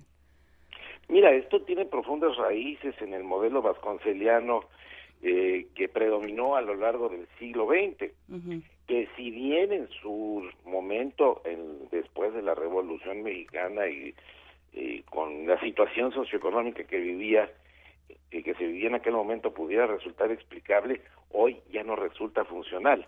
Este modelo de llevar el conocimiento de quienes lo producen a quienes no lo tienen, de eh, un centro productor de conocimiento a una provincia receptora, ha cambiado en los últimos 100 años. Hoy, a través también de los derechos culturales, se reconoce la igual dignidad de las culturas. Se reconoce a la otredad como productora de cultura bajo parámetros distintos, pero esta diversidad de formas de producir conocimiento, de expresarse, de relacionarse con la naturaleza y con el otro, es lo que nos da la posibilidad de generar creatividad, de tener combinaciones distintas que en un mundo como el que vivimos resultan tan necesarias. Tenemos que explorar nuevas formas eh, de resolver problemas ante, ante situaciones totalmente, totalmente inéditas. Tenemos obviamente que trabajar muchísimo en, eh, eh, en explicar qué significan los derechos culturales, por qué son importantes, y aquí viene la segunda parte de la que hablaba al principio, por qué son importantes para el desarrollo sostenible, por qué tomar en cuenta el aspecto cultural es importante para darle sostenibilidad a largo plazo en el desarrollo. Venimos de un siglo donde se, se veía al desarrollo únicamente desde el punto de vista económico. Hoy de lo que nos habla la Agenda 2030 del Desarrollo Sostenible es sostenernos sobre un balance entre el aspecto económico, el aspecto social, el aspecto ambiental y la cultura como eje transversal. Y permíteme un ejemplo muy, muy eh, sencillo. Eh, durante los 70 del siglo pasado, por ejemplo, era muy común que pensáramos el desarrollo en llevar a una comunidad, llevarles crédito blando, llevarles infraestructura, les llevabas a una comunidad capacitación para que eran puercos, les ponías los chiqueros, les dabas un capital base, les dabas capacitación, llegabas al año y los puerquitos se los habían comido. En los chiqueros ya vivían las gallinas. El dinero se lo habían gastado en la feria del pueblo y no había pasado nada, no se había producido desarrollo. ¿Y qué es lo que sucedía? Que nadie les había preguntado qué hacían, pero ellos eran alfareros.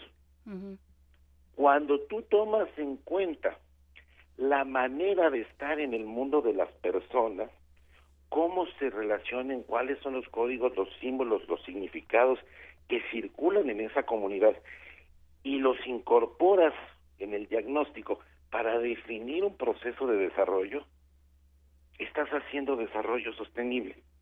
Y ahí la cultura juega un papel fundamental. De esto se trata. Estamos muy eh, todavía lejos de que haya una cabal comprensión de esto y esa es una de las razones por las cuales eh, se expidió esta ley tan pequeña, tan eh, sucinta, pero que repito, sin embargo, tiene puntos que nos son muy útiles a los promotores culturales, a los responsables de las políticas culturales, para ir eh, nutriendo y para ir haciendo crecer, crecer una nueva visión de política cultural, que no es una ocurrencia, que no es una invención, sino que curiosamente se inició aquí en México en 1982 eh, a partir de un documento que, México, que la UNESCO reconoce como fundamental para la cultura y el desarrollo, que es la Declaración de México de 1982, donde tuvieron notable participación muchos antropólogos eh, mexicanos que después tendrían altas responsabilidades nacionales e internacionales en materia de política cultural. Entonces, esto es algo que tiene profundas raíces en México desde los 70, pues, desde, antes, eh, yo diría prácticamente desde principios de siglo, eh, y que ahora tenemos que voltear a ver nuestra historia del pensamiento para eh, plantear este futuro eh, basado en los derechos culturales y en el desarrollo sostenible. La relación entre educación y cultura eh, persiste en la Secretaría de Cultura, ya que por una parte el IMBA tiene una, subdirección general de educación artística y por otra parte las escuelas que están instaladas en el CENART forman parte de la, de la formación de artistas. Por otra parte, quienes producen cultura están, digamos, abonados a un sistema de becas que cuyos jurados son fundamentalmente los participantes mismos de la, de la comunidad cultural. Y es uno de los aspectos más polémicos porque transversalmente los estados tienen sus propios fondos de fondos estatales para la cultura y las artes y a veces eh, ha sido polémico pero en ocasiones premian de manera doble este a, artistas que pueden tener un mismo aspecto, una doble colaboración en aspectos como el teatro, la danza o la música, que pueden ser ejecutantes, pueden ser este compositores o pueden ser investigadores. ¿Cómo, cómo es un problema esta, este aspecto? Mira, ha sido un problema, sobre todo para aquellos que normalmente no han sido beneficiados es un problema porque de alguna manera seguimos privilegiando ciertas expresiones culturales respecto de otras. Cuando estábamos discutiendo todo el proceso este del documento orientador, eh, escuchamos opiniones y leímos opiniones de muchísima gente. Y déjame decirlo un poco con, eh, eh, con cierta caricatura, pues, pero decíamos, es que esta ley no puede ser la Cruz Roja de la cultura no puede resolver todos los problemas. Lo que sí podemos hacer es plantear una piedra angular que nos permita eh, tener una base firme a partir de la cual plantear una reforma cultural de fondo a largo plazo. Y nuevamente estos son los derechos culturales. Cuando analicemos, cuando se analice ya a partir de la expedición de esta ley el tema de las becas, bueno, ya no será solamente respecto de, qué disciplinas eh, o qué eh, tipo de creadores son, sino cómo vamos a utilizar, cómo vamos a aprovechar el sistema de otorgamiento de estímulos, de becas, de apoyos, como un mecanismo para lograr el pleno ejercicio de los derechos culturales de las personas. A ver, y según esto, eh, ya hablamos un poco de lo que estaba en el documento orientador y que no quedó en la ley, pero ¿quién tendría ah. que hacerse cargo de la cultura en, en México y en las diferentes entidades? Bueno, la cultura... ¿Cuál sería el perfil ideal? A ver, la cultura eh, eh, la, la, hacemos todos. Claro. ¿Sí? ¿Cuál sería el perfil ideal? Normalmente se habla de un, este, de un creador artístico. Yo pienso que hoy el problema, bueno, el, la importancia que tiene la cultura como cuarto eh, pilar del desarrollo implica ya muchas más habilidades que las de ser simplemente un creador. Yo pienso que tiene que se requieren habilidades administrativas, capacidades eh, y habilidades en, eh, de gobierno, de políticas públicas, de diseño de políticas públicas y sobre todo la capacidad de generar equipos multidisciplinarios que puedan permitir tener esta visión horizontal del impacto de lo cultural en el desarrollo. Es ya una actividad muy compleja que además eh, implica responsabilidades muy serias, muy graves, y que yo muchas veces, por ejemplo, cuando veo que en los estados eh, que ha habido elecciones están candidateando creadores muy relevantes, pero sin experiencia de gobierno, de verdad, me espanta y me espanta por las personas, porque el manejo del recurso público, la eh, innumerable cantidad de disposiciones jurídicas, la complejidad de los procesos, pues evidentemente los pone en serios riesgos personales este, de su prestigio, de su de su eh, patrimonio, de su relación con las familias, que realmente no podemos este, desearles eso. Yo creo que hay que ver ya al desarrollo cultural precisamente como una política de, de como una, uno de los ramos de la administración pública federal, estatal y municipal y darle eh, a los titulares de estas áreas eh, la seriedad que merecen. Y esto no significa excluir a nadie, significa reconocer que se requiere adquirir ciertas capacidades y ciertas habilidades que ahora son indispensables para desempeñarse adecuadamente en un puesto de esa naturaleza. Sí, se necesita un gestor cultural. Sí, sí, y, y valga decirlo, bueno, un ejemplo, y, y porque lo, lo es como, como tal, bueno, lo que ha venido haciendo Jorge Volpi, por ejemplo, aunque suene eh, decirlo aquí en la, en la UNAM, este, curioso, pero visto desde como un gestor cultural, pues es claro que él, además de ser un creador impecable, ha venido desarrollando estas capacidades administrativas que, que son necesarias. Ese es un, ese es un ejemplo de, de eh, una formación adecuada, pero que no deja fuera, por más que sea un creador brillante, estas otras necesidades. Así tenemos eh, varios casos en la en la República Mexicana y pues me pareció me parece importante destacarlo, ¿no? Por supuesto, al, eh, una las instituciones son las personas, Carlos. Héctor Azar decía que las instituciones son las personas, pero lo decía hace Mira, muchos las años. personas indudablemente le dan un tono eh, inseparable a las instituciones, pero la apuesta es que cada vez tengamos mayor institucionalidad, mayor certidumbre jurídica que permita la continuidad a lo largo del tiempo de las políticas culturales. Prácticamente cada sexenio jugamos a la verdulería, a ver qué tal nos sale. No, este ya está calado.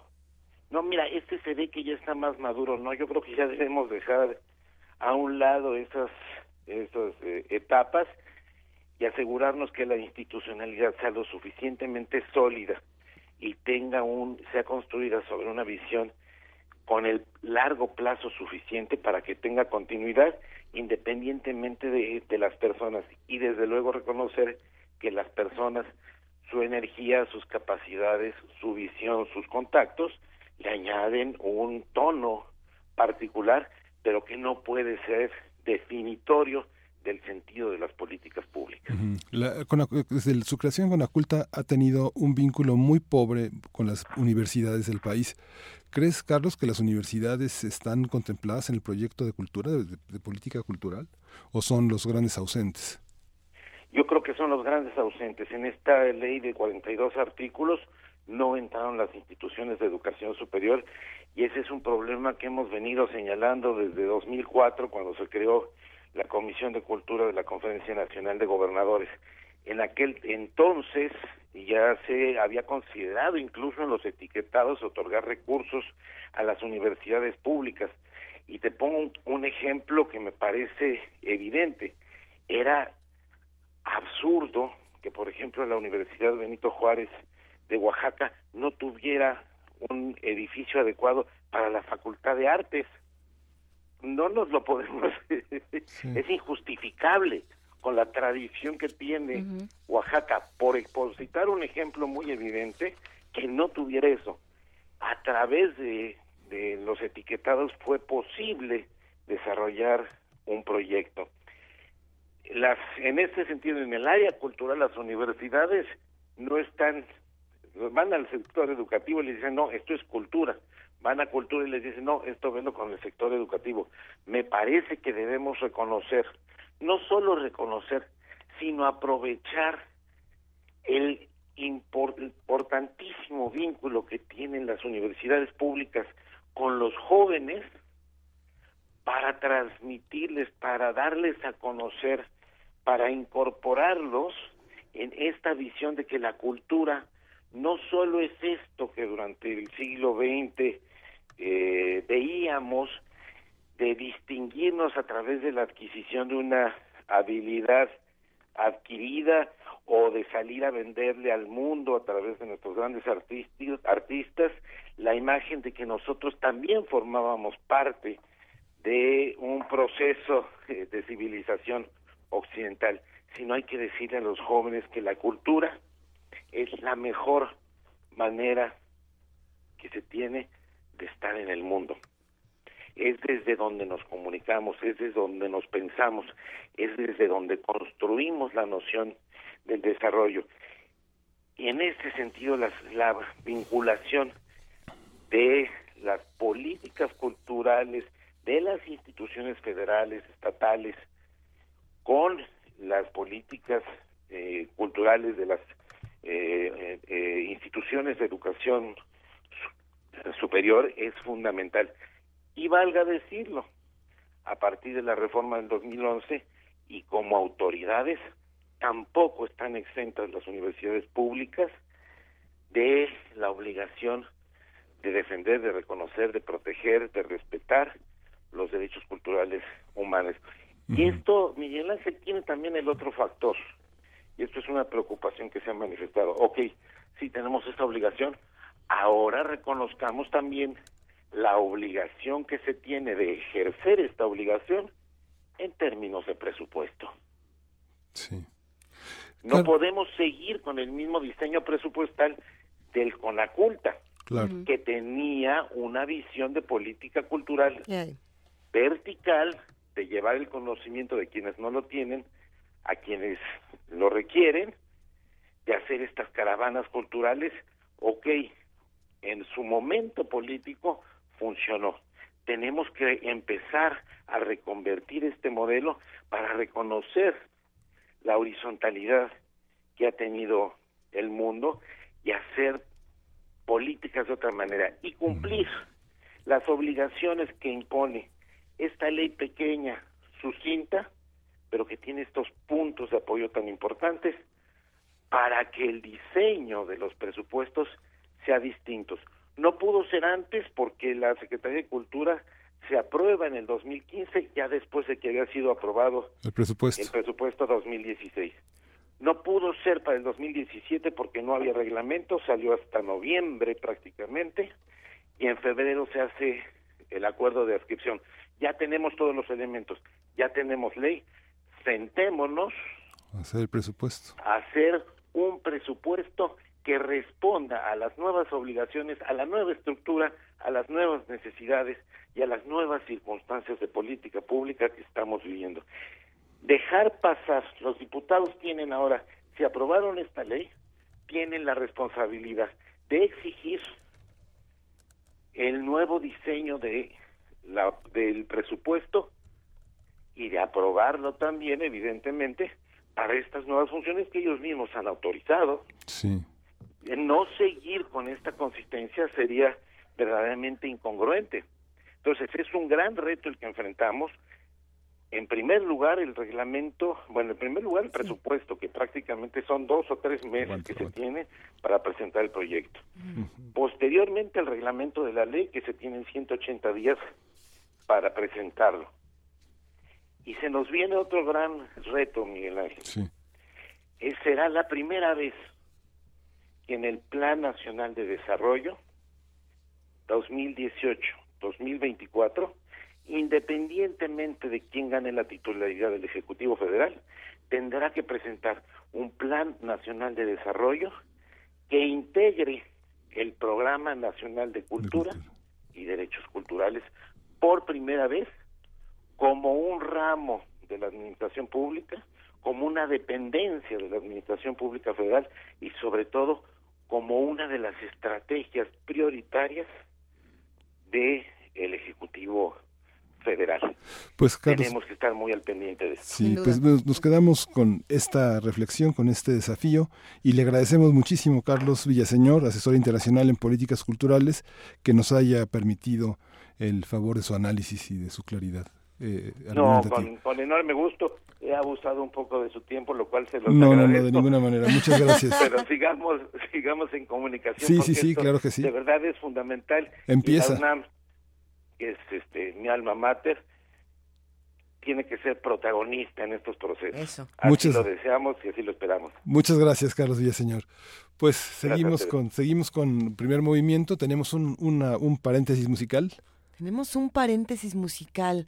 A ver, yo no sé, que, esta es una complacencia para Montserrat Chávez. Sí es Chávez, ¿verdad? Montserrat, arroba alma, alma, alba Monchito. Le mandamos un gran abrazo. Esto es Las Aguas Aguas, un poco de la playa, un, un poco de reggae para disfrutar.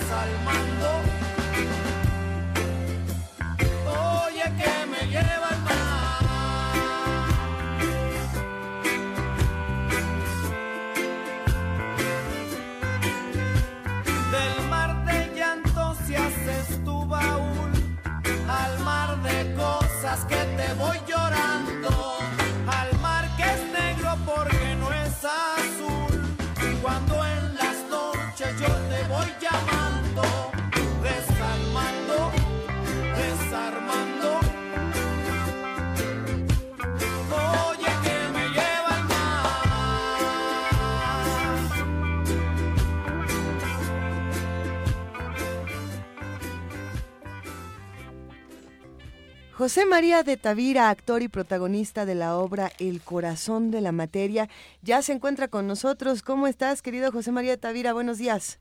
Muy bien, muy buenos días. Muchísimas gracias por invitarme a hablar contigo un ratito. Mm, bueno, este, vamos a disfrutar un poco de esto que es el corazón de la materia. ¿Dónde está? ¿De qué, de qué, de qué se trata todo este asunto? Cuéntanoslo, por favor.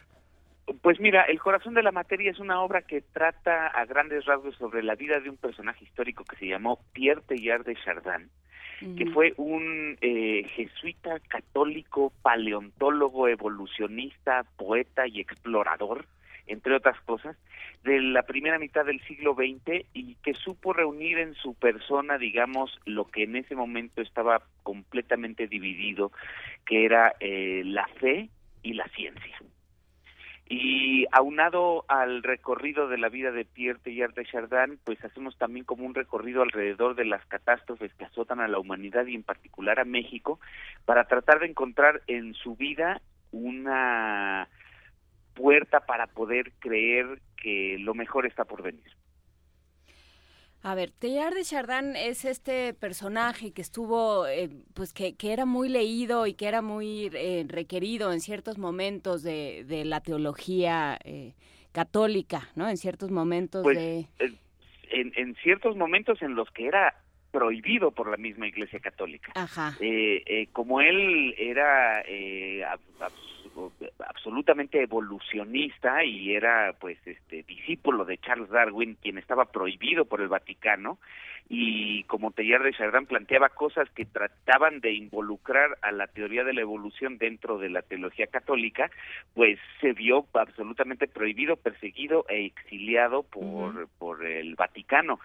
Sin embargo, a lo, eh, a, lo largo de su vida, sus escritos se fueron difundiendo por, por mimeógrafo, por cartas clandestinas y demás, hasta que en los 60 por fin lo permitieron, eh, eh, permitieron que se abriera su obra y causó una gran revolución dentro de la fe del mundo católico.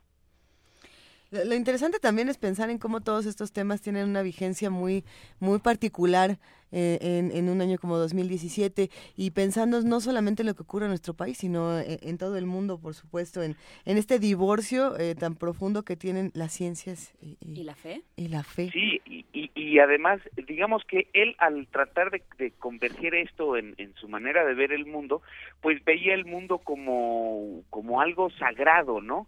Por lo tanto, es quizás el precursor de todo el pensamiento y la teoría ambientalista. Exacto. es el primero quizás en formular que habría que cuidar la tierra y que el hombre tendría que tener responsabilidad sobre cómo la contamina y cómo cega los manantiales y cómo quemamos y cortamos los bosques, etcétera. Y pues ante el acoso del calentamiento global, eh, y de la contaminación de nuestros ríos y de cómo también nos hemos desvinculado de la tierra, pues bueno, también parece como que su visión y su mensaje están más latentes que nunca. Señor, que era más franciscano, es el franciscanismo de los, eh, de, los, de, los, de, los, jesuitas, ¿no? que, que, hay, esa tentación de más que más que más que obedecer a un pensamiento ecologista, no es un protoecologismo, ¿no? Exactamente, es, es muy correcto, sí. Oye, José María, eh, ¿cómo pienso eh, están asociados nuevamente con Armando con, González Torres, con, Enrique González Torres, eh, y produce nuevamente después de la expulsión esta, esta puesta en discusión del pensamiento jesuita en un momento también en el que hay una enorme censura, una enorme falsificación en los medios sobre, sobre lo que, la noción de verdad, la gente no asume sus posturas. ¿Cómo se, cómo se hace esto en, una, en un trabajo que tú conoces muy bien? Que has trabajado y formas parte del, este, del espíritu de Tavira, te apellidas también de Tavira, como Luis, quien dirige la obra. Sí, bueno. Bueno, sí, sí, sí, entonces, este, ¿cómo, ¿cómo hay una continuidad también con el dramaturgo José Ramón Enríquez que conoce perfectamente todo este horizonte? Hay una, eh, pensando desde 2011 hasta hoy, el, corazón de la materia, la, este, este pensamiento que es eh, otra de las formas de proponer la verdad. ¿Cómo se hace teatralmente y cómo, ¿Cómo son los, cómo son los antecedentes, este José María? Pues sí, como, como, como bien dices, este, el padre González Torres eh, nos conminó hace unos años a hacer la obra de la expulsión, porque México se encontraba en el marco del bicentenario y era muy importante hacer retrospectivas y de alguna manera, este, como bien se puede leer en los libros de historia, la expulsión de los jesuitas de México es un precursor muy importante de la independencia. Eh, pero unos años después, ahora lo que nos eh, nos compete, digamos, em, eh, eh, pues atacar es, es el gran problema ambiental en el que se, se vive en el mundo y la gran crisis social y de violencia y ecológica que tiene nuestro país. Y entonces encontramos en la figura de Teilhard de Chardin no solo el espíritu jesuita, eh, sino también esta, esta modernidad de pensamiento que a su vez es muy antigua por otro lado, ¿no? Eh, digamos, él hace referencia en, su obra a cómo hay pueblos y hay sociedades que, en, el mundo que han sabido convivir con la tierra eh, de una manera en la que uno la procura y la cuida eh, y no nada más la explota y la se, se aprovecha de ella, ¿no? Y entonces, pues me parece que de alguna manera, pues como te digo, su, su, su manera de ver el mundo nos puede inspirar muchísimo hoy en día. Hay, hay una parte que me parece muy interesante de, cómo se cuenta la historia, no solamente de, del tema que es en sí muy apasionante, y creo que los que nos escuchan eh, han de estar tan apasionados como nosotros en este momento, pero en el cómo hay algo que, que, en las imágenes nos deja muy impresionados. Yo estoy muy impresionada con el trabajo de, de la escenografía, que es este videomapping sorprendente, que creo que además hace un contraste muy interesante con, con la temática de la obra. Eh, ¿quién, es, ¿Quién es este sujeto, Philippa Mann, que, que está haciendo ah. locuras en el escenario y locuras de las más hermosas? Bueno, Filippo Mann bien podríamos decir que es el, el, escenógrafo e iluminador más importante del país desde hace ya algunos años. Hay nada más, hay eh, nada más. sí, es, es verdaderamente un genio y un innovador casi siempre que se dedica a la escena.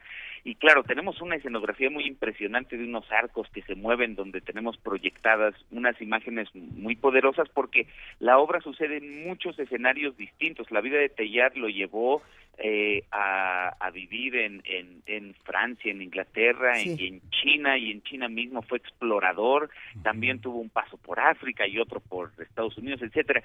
Y además no solamente para apoyar y poder contar la historia de su vida a través de todos estos escenarios, sino que cuando estamos tratando de hablar de una persona que ve en el cosmos una imagen eh, armónica o bueno, si no armónica, por lo menos espectacular, maravillosa, que te que te abisma y que te, te trata de inspirar diciéndote que la energía está en la materia de las cosas y que toda la tierra está viva, bueno, pues entonces nosotros para, digamos, de alguna manera poder eh, pues apoyar ese, esa, esa imaginación tan poderosa y esas imágenes tan maravillosas que él escribía en su poesía, este, pues teníamos que tener un escenario que nos ayude, que ayudara al público a inspirarse también en eso.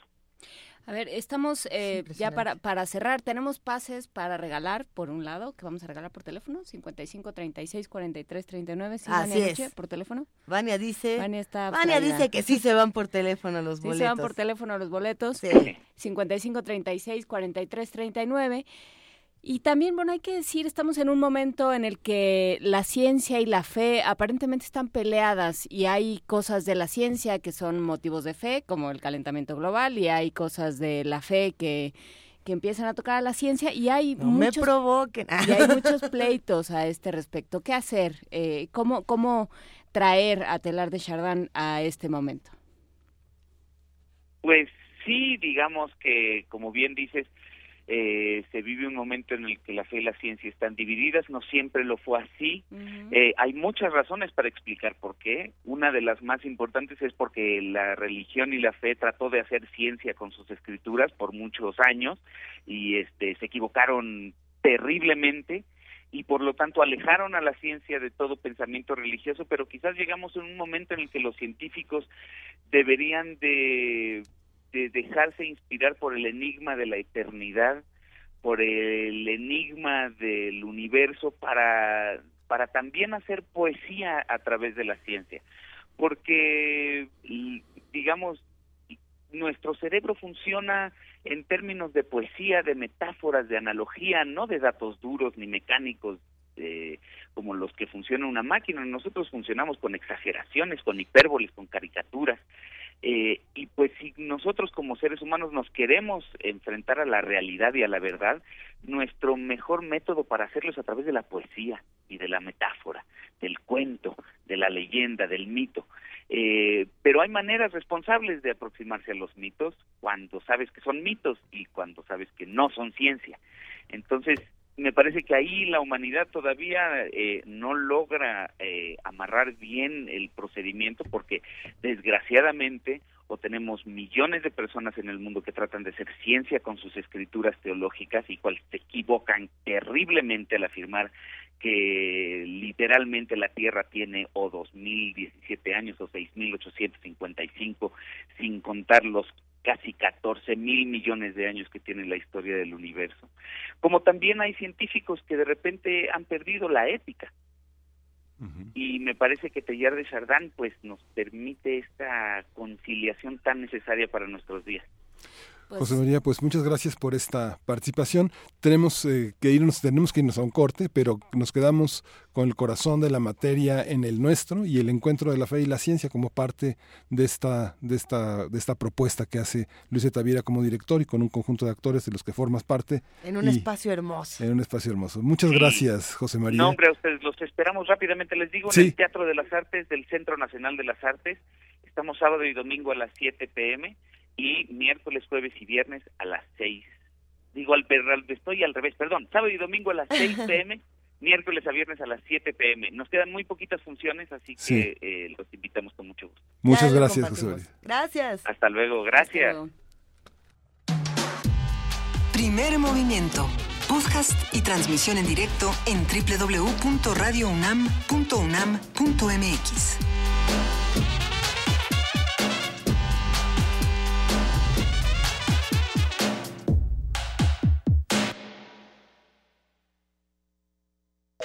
Corte informativo. La UNAM. Al inaugurar el 16 Congreso Internacional de la Facultad de Odontología UNAM, Agrupación Mexicana de la Industria y el Comercio Dental 2017, el rector Enrique Graue aseguró que es un deber de los trabajadores de la salud mantenerse permanentemente actualizados. Es una forma de educación continua. Es una forma también de acercarnos al conocimiento actualizado. Pero es una forma de acercarse a la vanguardia en la investigación, en el conocimiento, en las destrezas que deben adquirir e indudablemente en las nuevas capacidades de los biomateriales y de la biotecnología.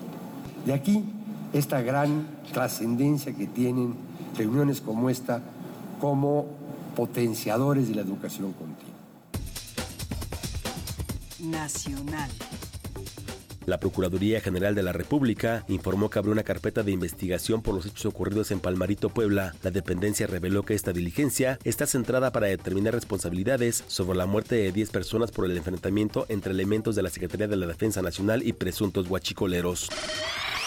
Mientras tanto, en Hidalgo se registró un enfrentamiento entre elementos de la Policía Estatal y ladrones de hidrocarburos. Es Mauricio del Mar, secretario de Seguridad Pública del Estado. Hubo una especie de emboscada a los elementos de la Policía Estatal eh, ahí en el, municipio de Tula. Precisamente la información que tenemos es que son gente dedicada al robo de hidrocarburos. Accionaron sus armas de fuego, los elementos lo que hicieron fue eh, repeler, pusieron de, de, de, de protección una de, las, de los vehículos que recibió impactos de bala.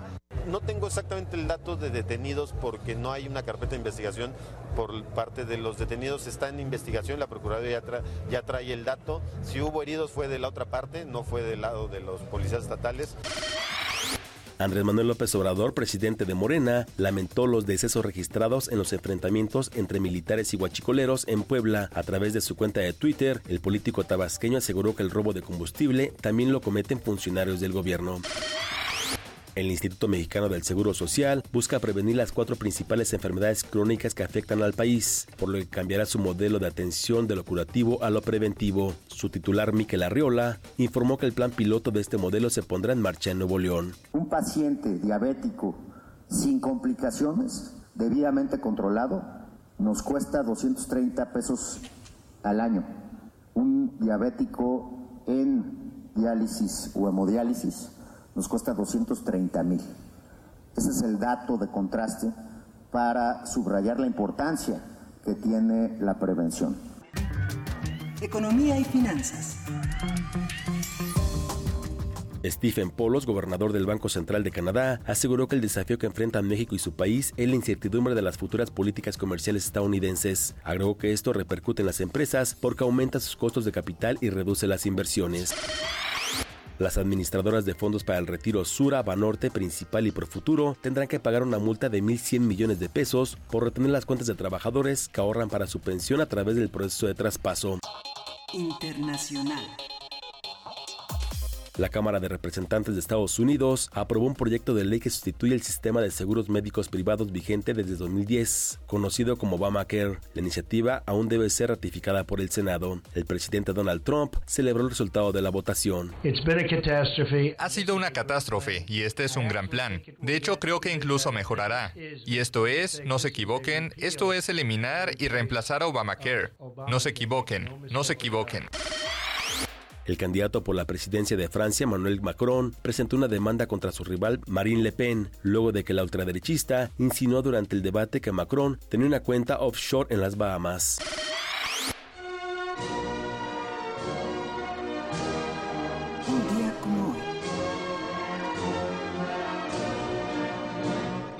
En 1818 nació Karl Marx, filósofo, economista y militante comunista. Es considerado padre del socialismo científico. El manifiesto del Partido Comunista y el Capital son algunas de sus obras más reconocidas.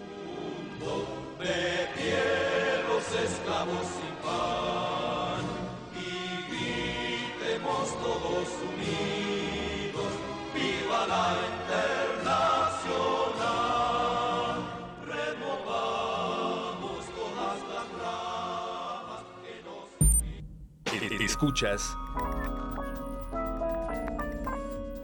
XEUN Radio UNAM.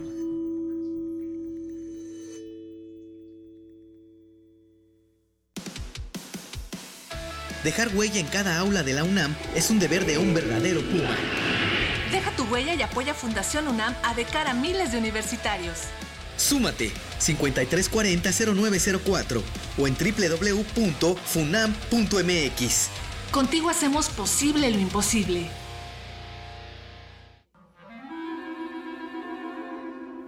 Testimonio de oídas. Música nueva en voz de sus creadores. De sus intérpretes. Un autorretrato sonoro de la música de hoy. Escúchanos por el 96.1 de FM los martes y jueves a la 1 a.m. o en su retransmisión los sábados y domingos también a la 1 a.m. Habla Andrés Manuel López Obrador, presidente nacional de Morena. Pronto se va a acabar con la corrupción, va a haber justicia y seguridad, pero andan muy nerviosos los de la mafia del poder. Están entregando despensas, frijol con gorgojo, tarjetas, pollos, patos, chivos, borregos, puercos, cochinos, marranos, cerdos. Hay que decirles que sí, pero a la hora de la hora, toma tu voto. El voto es libre y es secreto. Morena, la esperanza de México.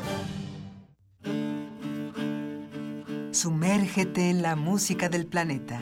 Encuentra las perlas acústicas en el Mapamundi. Salpicadas desde Radio Nacional de España, Mundofonías. Una producción de Juan Antonio Vázquez y Araceli Zigane, creada para divulgar los ritmos del mundo. Sábados 6 de la tarde, por el 96.1 de FM. Radio UNAM.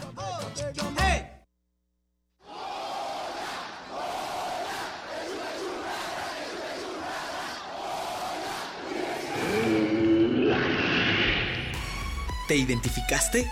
Identifícate con Fundación UNAM y ayuda a becar a miles de alumnos universitarios. Súmate 5340-0904 o en www.funam.mx. Contigo hacemos posible lo imposible. Una degustación de ritmos y palabras para oídos cultivados y paladares exigentes. Sentencia.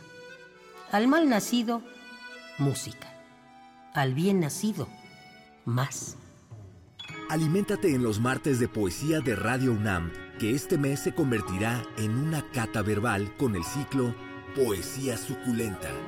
Margarita Castillo, Mónica Mansur, Miriam Moscona, Yamile Paz Paredes y Elsa Cross.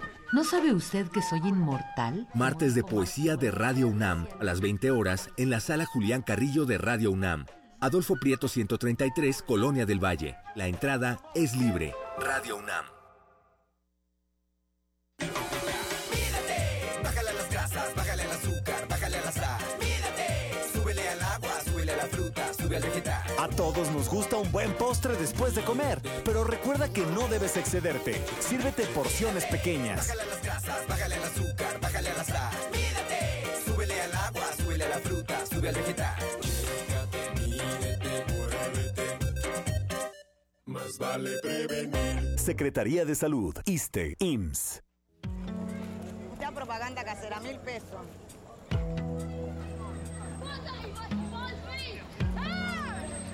of your country. Accordingly, No importa de dónde eres, qué idioma hablas, ni cuál es tu color de piel. Tus derechos humanos son universales y deben ser respetados. Conoce cuáles son y cómo protegerlos en un programa de análisis y reflexión sobre este tema con Diego Guerrero. Derecho a debate. En la cultura de la legalidad participamos todos. Te invitamos a una mesa de discusión con estudiantes universitarios y especialistas todos los lunes a las 10.05 de la mañana. Por el 96.1 FM. Radio UNAM.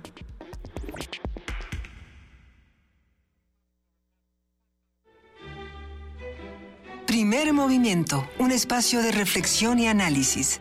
Escucha a Luisa Iglesias y Juana Inés de esa.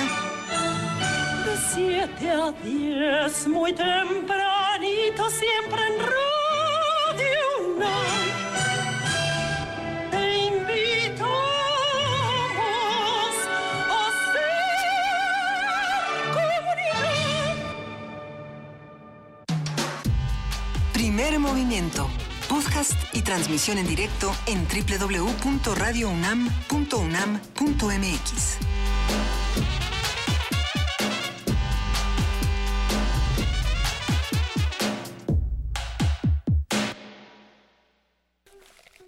Son las 9 de la mañana con 12 minutos y si escuchan que estamos calentando aquí en esta tercera hora de primer movimiento, quédense con nosotros porque vienen muchas cosas. Eh, la Orquesta 24 Cuadros se está preparando, se va a poner buenísimo.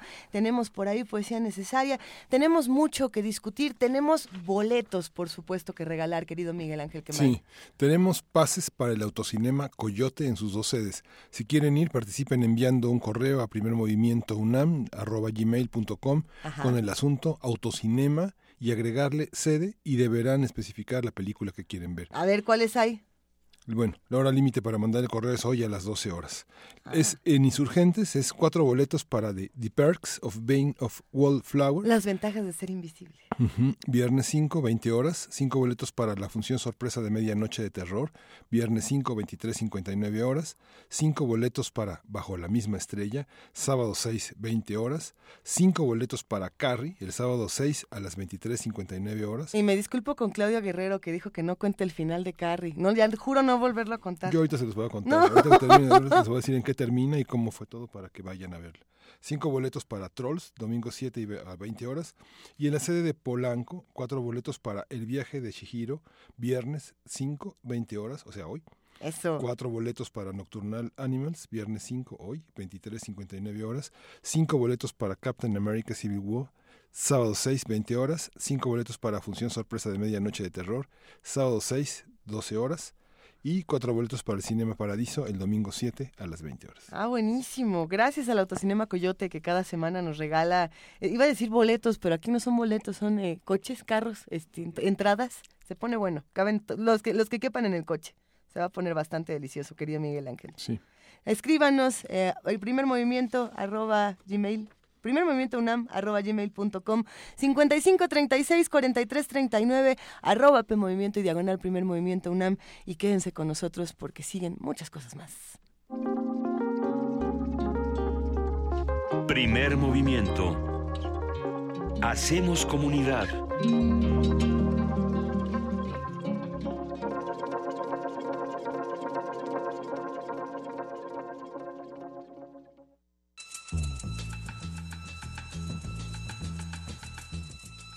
Es hora de poesía necesaria.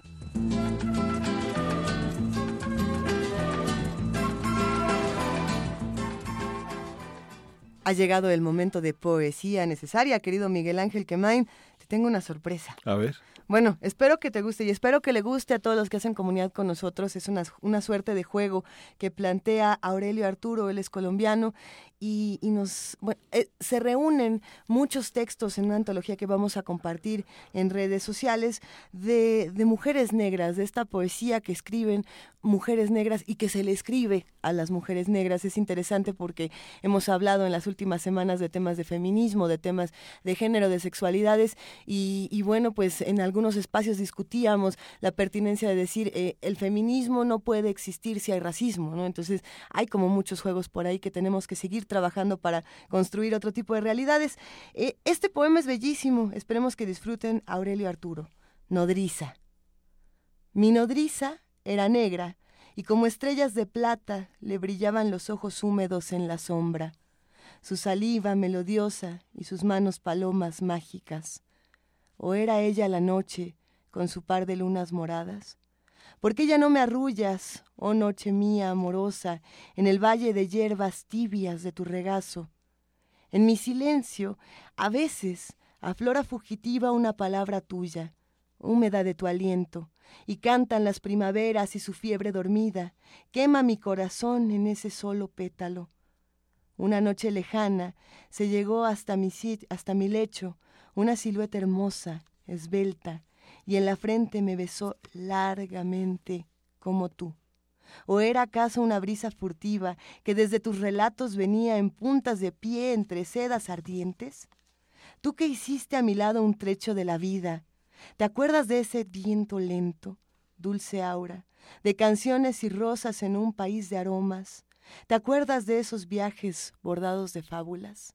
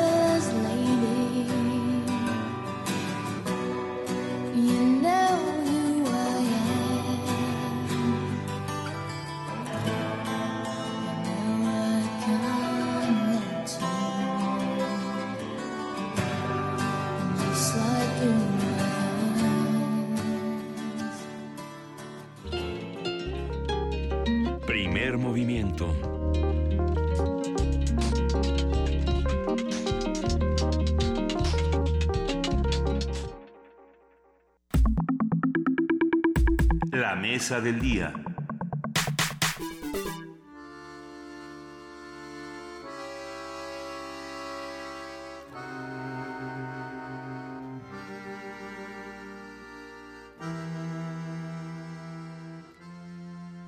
Con un peculiar estilo que fusiona blues, balkan rock y jazz, la orquesta 24 Cuadros explora en cada una de sus presentaciones nuevas posibilidades entre la música y las artes plásticas. En sus conciertos, esta agrupación expone parte de la obra de diversos artistas, logrando originales melodías. La orquesta está formada por más de 20 miembros que integran la parte musical, vocal y de artes visuales, además de bailarinas. Hoy vamos a conversar sobre este proyecto, su forma de mezclar la música y las artes plásticas, con Ato Atie y Robert Montes. Tenemos en las manos un disco muy bello que tiene en la portada unas mujeres eh, con los guantes puestos, por lo menos una de ellas, y se llama Orquesta 24 Cuadros, y es un disco en el formato más tradicional y, y- y bello de las artes gráficas. Es un disco que es un tríptico con las letras de las canciones, que es algo que se ha perdido en la mayoría de las ocasiones, ¿no? Te- Sí. Hay que consultar lyrics con un, con un disco que armoniza con el, con el, con el acabado. Y bueno, es un grupo, es un trabajo en equipo auténticamente.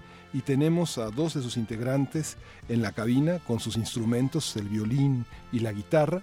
Y bueno, vamos a escuchar y vamos a hablar de esta, de esta, de esta de esta complicidad, de este, Claro. de este trabajo en equipo que han logrado, que es algo de lo más difícil que hay en nuestra época, ser, ser músicos. Nos, nos emociona mucho decir que lo que estamos escuchando es el primer track eh, de este disco, es lo que está fondeando.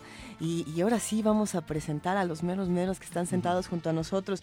De este lado se encuentra Ato Atie y nos da muchísimo gusto. Ato, bienvenido, ¿cómo estás? Hola, un placer estar aquí con ustedes. Muchas gracias por la invitación. Y aquí a mi derecha, Roberto Montes. Bienvenido, querido Roberto, ¿cómo Hola, estás? buenos días, muchas gracias, muy bien. Un, un gusto que nos acompañen. Fuera del aire estábamos platicando que aquí hay dos, pero allá son diez. Sí, ¿no? sí, sí, sí. Eh, pero cuéntenos un poco de qué es esta Orquesta 24 Cuadros, qué significa y, y qué estamos haciendo por acá, porque se antoja muchísimo de todo esto que estamos escuchando. Claro.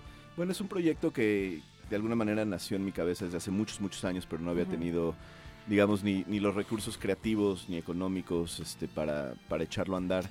Entonces, eh, yo tal cual como Ato, a ti, saqué algunos discos de solista eh, a principios de los 2000, nada más Sí. o menos.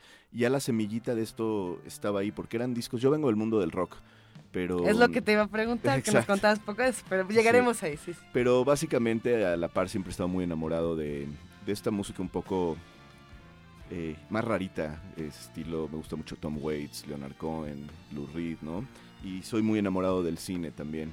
Entonces ya en esos discos pues había como muchos elementos eh, que aparecen ahora en la orquesta, de pronto habían eh, chelos haciendo lo que el bajo tenía que hacer, y de pronto habían violines haciendo lo que la guitarra tenía que hacer, habían marimbas, acordeones. Finalmente, unos 12 años después, pues se dan las posibilidades para hacer este, este grupo que es la Orquesta 24 Cuadros. Somos 10 músicos, bueno, ahora ya 11. Hay una violinista extra que se llama Nadia. Este, y básicamente eh, echamos a andar el proyecto hace como dos años. Yo quería ver si funcionaba eh, antes de meternos a grabar o de ser un grupo este, oficialmente ya, ¿no? Que, que- Sí. eh, entonces dimos cuatro presentaciones, estuvimos en el Cine Tonalá, estuvimos en el Bar El Vicio, estuvimos en va- varios lugares probando a ver si, si, si funcionaba, ¿no? Y nos dimos cuenta pues que, que sonaba muy bien. Entonces en ese momento ya me puse a escribir canciones, ahora sí que exprofeso para, para la orquesta. Y el disco salió el año pasado, a mediados de año, tuvimos la presentación ya. Y bueno, básicamente eh, también soy como, junto con el cine, soy muy amante de las artes este, visuales. Y siempre me pareció muy interesante poder hacer que los conciertos se volvieran exhibiciones también, ¿no? Entonces lo que, lo que trato de hacer es invitar a, a artistas visuales, ya sean fotógrafos, eh, videastas, pintores, eh, a que les doy una canción y más allá de interpretarla a su manera o de hacerle un video, básicamente pues como que hacen obra o ponen obra que ya tienen para que se proyecte mientras, mientras tocamos y de alguna manera el público tenga la, la mm, ahora sí que la, la, la- la decisión de si voltear a ver al grupo o si de pronto voltear y ver la exhibición de lo que está saliendo. Que, que hay algo interesante que se debe de aclarar. Este no es un ejercicio como los que han hecho, por ejemplo, Nine Rain o. Tuxedo Moon aquí en la Ciudad de México, donde se proyecta una película y la banda, digamos, lo musicaliza, ¿no? Santa Sabina también. Claro, los Sabinos sí, hicieron unos ejercicios similares. Son, son ejercicios muy bellos, pero Sí. aquí es al revés. Claro. Aquí la, la imagen eh, le sirve a la música. Exacto, ¿no? sí, definitivamente eh, la orquesta no es un proyecto experimental, ni mucho menos, es, es de- la arquitectura de las canciones es arquitectura pop, tal cual, tienen su introducción, su verso, su coro, yo vengo mucho de, pues, de ese mundo, ¿no? de, la, de la música del rock, del pop, del blues, y entonces sí, básicamente son canciones en las que los artistas eh, intervienen, ¿no? Lo que, lo que escuchan y más allá de hacer como un video para el show en vivo, es como muestra de, de su obra, ¿no? Es, es un ejercicio que se antoja mucho. Ato Atié muchísimo. es el compositor y eh, el, el letrista también. ¿Cómo, cómo se logra voz, de- de sí. tener, tener este, en la cabeza esta, esta batería instrumental? Porque bueno, hay acordeón, trompeta, contrabajo, cello, saxofón, violín, trombón, batería, piano y la voz, la guitarra y el bajo y las letras están en español y están en inglés. ¿Cómo esta parte, cómo, componer con todo este conjunto? ¿Hay un trabajo de equipo? ¿Es un- una cuestión multidisciplinaria de trabajo en conjunto? Claro, este, las, las ideas de pronto nacen como de manera tradicional, ¿no? Con una guitarrita acústica, con un piano.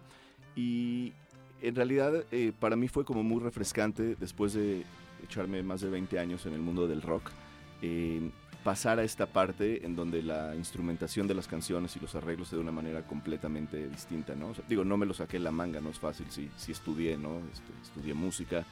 eh, y de pronto es, eh, y, bueno, obviamente tiene su chiste, porque no se trata nada más de traducirlo a los instrumentos, porque se volvería muy aburrido que todos tocaran do al mismo tiempo, entonces hay que armonizar, hay que hacer este, contrapuntos, y para mí fue como mudarme de país, eh, sobre todo en el momento de entrar a grabarlo, fue muy padre que después de 20 años de, de estarle diciendo al grupo o al ingeniero más distorsión o más batería, aquí era más staccato, más pizzicato, ¿no? Más, era como, como muy, este, para mí fue verdaderamente divertido, fue un ejercicio padre y pues bueno, sí hay que sentarse y estar este, experimentando, ¿no? Y viendo qué armoniza con qué y viendo que tampoco el chiste era que todos tocaran al mismo tiempo siempre, ¿no? Pero por eso menciono que yo creo que hace como 15, 20 años que se me ocurrió, yo creo que no estaba preparado tampoco creativa ni musicalmente para hacerlo. Y tecnológicamente. Y tecnológicamente, claro. Y ahorita la gran ventaja, obviamente, es que, bueno, pues hace 20 años tienes que ser millonario para poder probar esto, pues porque tienes que rentar un estudio y, y rentar, literalmente, pedirle a músicos que vengan. Sí. Y, y ahorita, bueno, pues con estas facilidades que te dan los programas de computación, digo, no suena como suena de verdad en vivo, pero pues bueno, puedes escribir partes de, de violín con, que suenan a violín y de cello y de acordeón, juntarlas. Y lo más bonito de todo fue justamente cuando llegamos al primer ensayo, que yo solo lo había oído en maquetas, digamos, digitales, decir un, dos, tres, cuatro, y oír a la banda en todos juntos sonando de verdad fue, fue maravilloso. Me Pues vamos a ver una probada, ¿no? Sí, ok, escuchemos algo y seguimos platicando. Ro- Ro- ah, Roberto Montes va a tener la palabra en el violín, pero bueno, Claro, ahorita claro. continuamos conversando. Ahorita te preguntamos, Roberto, ahí viene. Bueno, vamos a ver si esto, esto lo monta, lo medio montamos ayer, va a ser una improvisación, pero es una de las canciones de la orquesta, eh, que es para 10, pero vamos dos. Se llama Trotsky, usó mi baño y lo tapó. un, dos, tres, un, dos, tres. Un,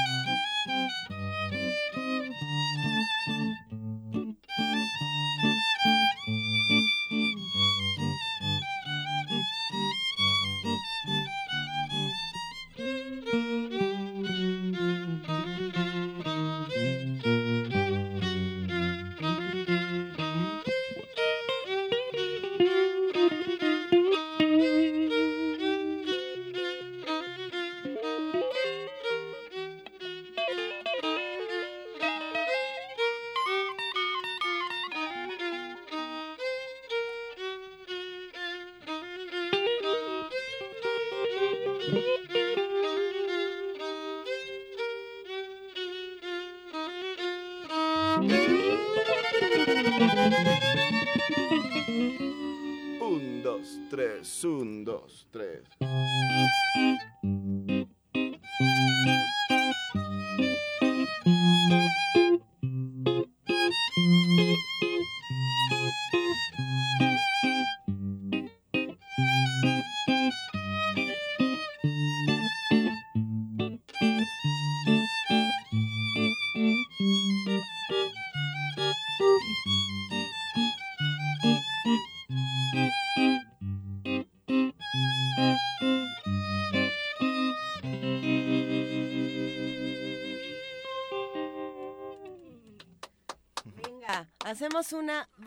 Pausa dramática para nuestros amigos del 860 de AM. Les agradecemos que nos hayan acompañado toda esta semana. desde las 7 de la mañana hasta las 10, hoy a las 9 y media los dejamos que se vayan a su programación habitual. Órale, vay- vayan y diviértanse mucho, les mandamos un gran abrazo. Nosotros nos quedamos en el 96.1 de FM y en www.radiounam.unam.mx. Pausa dramática. Ah, les gustó la pausa dramática. No, aquí seguimos. Y, y estamos muy emocionados hablando con Ato Atía y con Roberto Montes. Ato, hay algo que. A ver.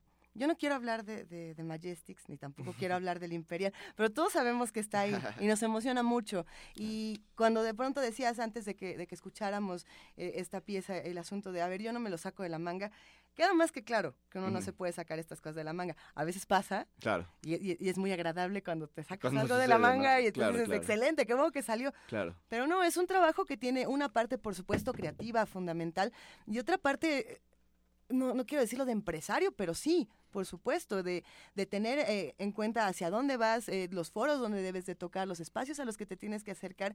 Y, y lo cierto es que tú te has integrado a, toda, a todo este eh, circuito o a, to- o a todo este camino desde hace mucho tiempo y con muchísima experiencia. Todo eso, ¿cómo, cómo se integra en, en Orquesta 24 Cuadros? Es decir, me imagino que tienes muchos planes. Claro, no, es, es- es que justamente es, es, de alguna manera es el resumen de todo lo que Exacto. dices, ¿no? Porque sí, este proyecto implica todo eso, ¿no? Implica también, más allá también de, como dices, de la parte creativa, pues toda esta parte de que no es fácil ser una tribu de 17 personas, en el sentido en el que la, la logística y, este, y las maneras de transportarse y de llevar y de preparar y de, produc- de producir no son Y fáciles, de ¿no? gestionar todo este asunto. todo. Exactamente. Entonces, pues yo creo, una vez más, repito, eh, no estaba listo para algo así y creo que estos 15 años justamente Sí. que bien mencionas de, de, pues estar en el imperial, ¿no? De ver cómo, De abrir un espacio que es muy complejo de, de- de hacer que exista. Claro, y, y- y de ver obviamente toda la parte, digamos, eh,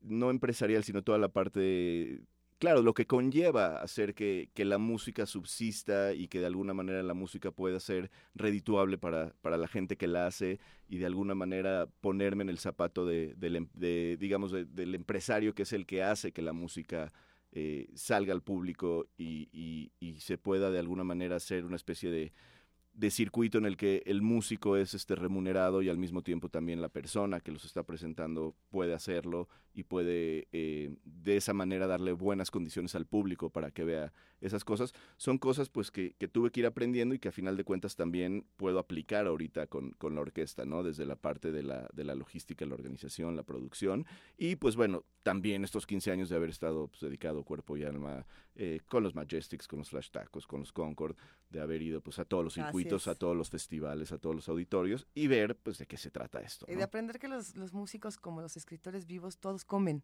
Sí, sí, sí, Y- exacto, Y, sí. y de, y de algo viven, y eso es algo que hemos. Yo, yo he aprendido mucho en este programa de. Sí, los músicos comen y los músicos respiran, y no, no nada más de pronto aparecen Claro. en, la radio y ay, qué bonito es bajar la música y, no cómo, comprarla. ¿Y cómo se sostienen? ¿Cómo lo logran? Este, pues ahorita ha sido un poco difícil, la verdad. Sí hemos tenido que, que de alguna manera pasar por momentos duros. La verdad es que he tenido eh, algunos apoyos por ahí que me han echado la mano, pero sí eh, ha sido también mucha labor de amor. Por ejemplo, el próximo sencillo que vamos a, presentar en un par de semanas, eh, después de que estemos en el Festival Marvin, se llama Hasta el Sol, es uno de los tracks del disco. Y el video de verdad es una, es una, es una belleza, es el trabajo de una artista, eh, de una pintora que hace acuarelas que se llama Alejandra Larcón. Y, y bueno, es una persona que tiene una carrera importante y pues bueno, se aventó todo el video de unas de piezas de ella este, gratis, ¿no? También ha sido ¿El video mucho ya está en redes sociales? no, lo vamos a estrenar en, ¿qué será? Como en dos o tres semanas más o menos. Vamos a empezar a, a anunciarlo en redes sociales. Por cierto, que si gustan es eh, Instagram, Twitter y Facebook, arroba orquesta 24 cuadros, 24 con número. Esas son todas nuestras redes. Y tenemos el www.orquesta24cuadros.com. Entonces, pues bueno, sí, muchas veces ha sido como una labor. El video de Útica, que es una producción así enorme y que es un video muy bonito, que justamente nos Sí. avisaron hace unos días que está sele- es selección oficial del Festival de Girona en España. Estamos muy contentos. Pues bueno, lo dirigió Baruch Gibran, que es también un chavo que está empezando y bueno, casi todo mundo pues participó de manera voluntaria y por el amor al arte, ¿no? Conocemos la historia de, de Ato, pero también queremos conocer la historia de Roberto, porque aquí tenemos eh, tenemos 11 músicos y tú eres uno de ellos, Roberto. Así Y, es. y, y me imagino que esta experiencia ha de ser muy emocionante y enriquecedora. Cuéntanos un poco, ¿tú Es- cómo llegaste? a Claro que sí, es muy 24 emocionante. Yo conocí a Ato por azares de trabajo, ¿no? Y de ahí fue que me invitó a formar parte de la orquesta. Yo vengo de una formación totalmente diferente a él. Eh, yo, yo estudié música clásica 100%, ¿no? Entonces es muy emocionante. Vienes de la música académica. De la música académica, más bien, mejor dicho, sí. Sí. Entonces, es, es algo diferente para alguien que viene con ese tipo de formación, empezar a hacer blues, pop, rock desde otro tipo de perspectiva, ¿no? Sí. Porque, bueno, me- me- a mí me costaba un poco de trabajo la cuestión musical con los metales que ellos sí son 100% yaceros. Sí, sí. Entonces, por ahí los ensayos, eh, yo tocaba las cosas, vamos, muy cuadradas, ¿no? Y ellos no respetan ese tipo de cosas. Entonces, a mí me cuesta, me costó un poquito adaptarme a ese tipo de circunstancias. Pero bueno, es, es padrísimo hacer esto y, y enriquecedor para uno en la formación. Me, me gusta que, que mantienes el no, no respetan, Sí, sí. no Exacto. respetan estas es normas. Que, es que es una ensalada bellísima porque Exacto. hay como tres o cuatro eh, músicos que vienen de la Academia de Música Clásica, este, la chelista, el violinista, el acordeoncista, acordeonista, perdón. Eh, y bueno, los metales son yaceros a todo lo que dan y venimos, eh, Janina, la tecladista, el baterista y yo venimos del mundo del rock. Entonces, pues es ahí un batidillo muy padre, pero es hasta chistoso ver también luego cómo las conductas sí corresponden a, a los, a los mundos, ¿no? De los que viene cada, cada, cada Claro. músico. Lo que pasa es que hay que aprender, en un sentido, aprender a, a recordar y a reconocer, y en el otro, en el académico, olvidar. ¿No? Es así o como la- conjuntar todo para que haya una armonía, ¿no? Y- Es que sí, es- es más bien eso. creo. Sí, se- obvi- evidentemente se, se recombinan y van construyendo otro tipo de discursos. Eh, la música académica tiene un discurso muy particular y puede llegar a ser eh, muy contestataria y, y puede llegar a ser también eh, históricamente de la que más ha cambiado eh, la historia de, de muchas cosas, ¿no? Y el rock, por su parte, también. Y yo creo que eh, sostenemos muchos que el rock ha cambiado la historia de la humanidad para bien, eh, pero también eh, podemos preguntarnos si todavía está manteniendo alguna, algún discurso interesante, ¿no? Hemos discutido en numerosas veces aquí en Primer Movimiento si el rock mexicano actualmente todavía tiene una postura, ya sea política, ya sea que uno podría decir no la necesita, pero bueno, eh, el rock por excelencia y el blues eran estos géneros Claro. que criticaban y que decían esto no y por aquí no vamos y, y nos preguntamos si todavía lo hace y, y te lo pregunto Ato, ¿tú sientes que, que el rock todavía es rock y que, y que, y que la música todavía tiene esta, esta parte de contestar? Claro, yo, yo, yo, yo creo que ya el, el- el rock ya no tiene un discurso hoy en día que sea igual, no válido, más bien igual de relevante, que era en los 60s, en los 70s, incluso en los 80s, yo creo, incluso a principios de los 90s probablemente.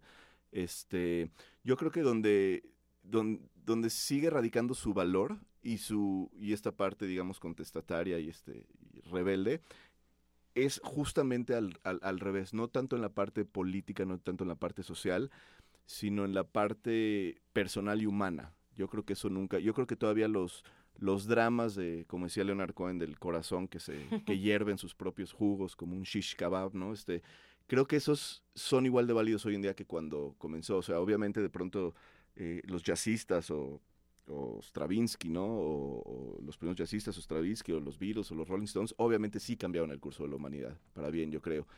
Pero eso siento que ya pasó. Yo creo que como la manera en la que sigue siendo relevante, por lo menos en mi visión un poco, es justamente de descontextualizar un poco la realidad, ¿no? De decir, eh, no estoy conforme, pero más allá de un discurso político, creo que a través de un discurso eh, ¿Estético? est- estético, le quieres llamar ruidoso, escandaloso, este, poético, ¿no? O sea, me, me, me, me parece todavía relevante eh, que bandas nuevas estén no conformes con la realidad y su manera de expresarlo sea a través de experimentos musicales o de tratar de encontrar nuevos estilos o de tratar de hablar en sus letras de su descontento, ¿no?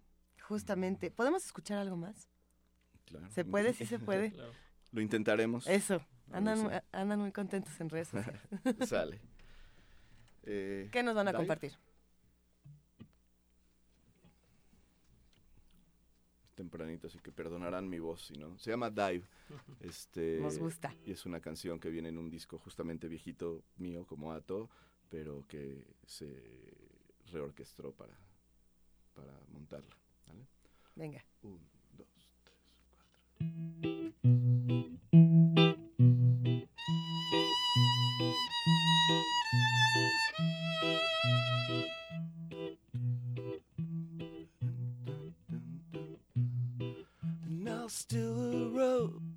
I'm your Nick. No fashion way tattoo.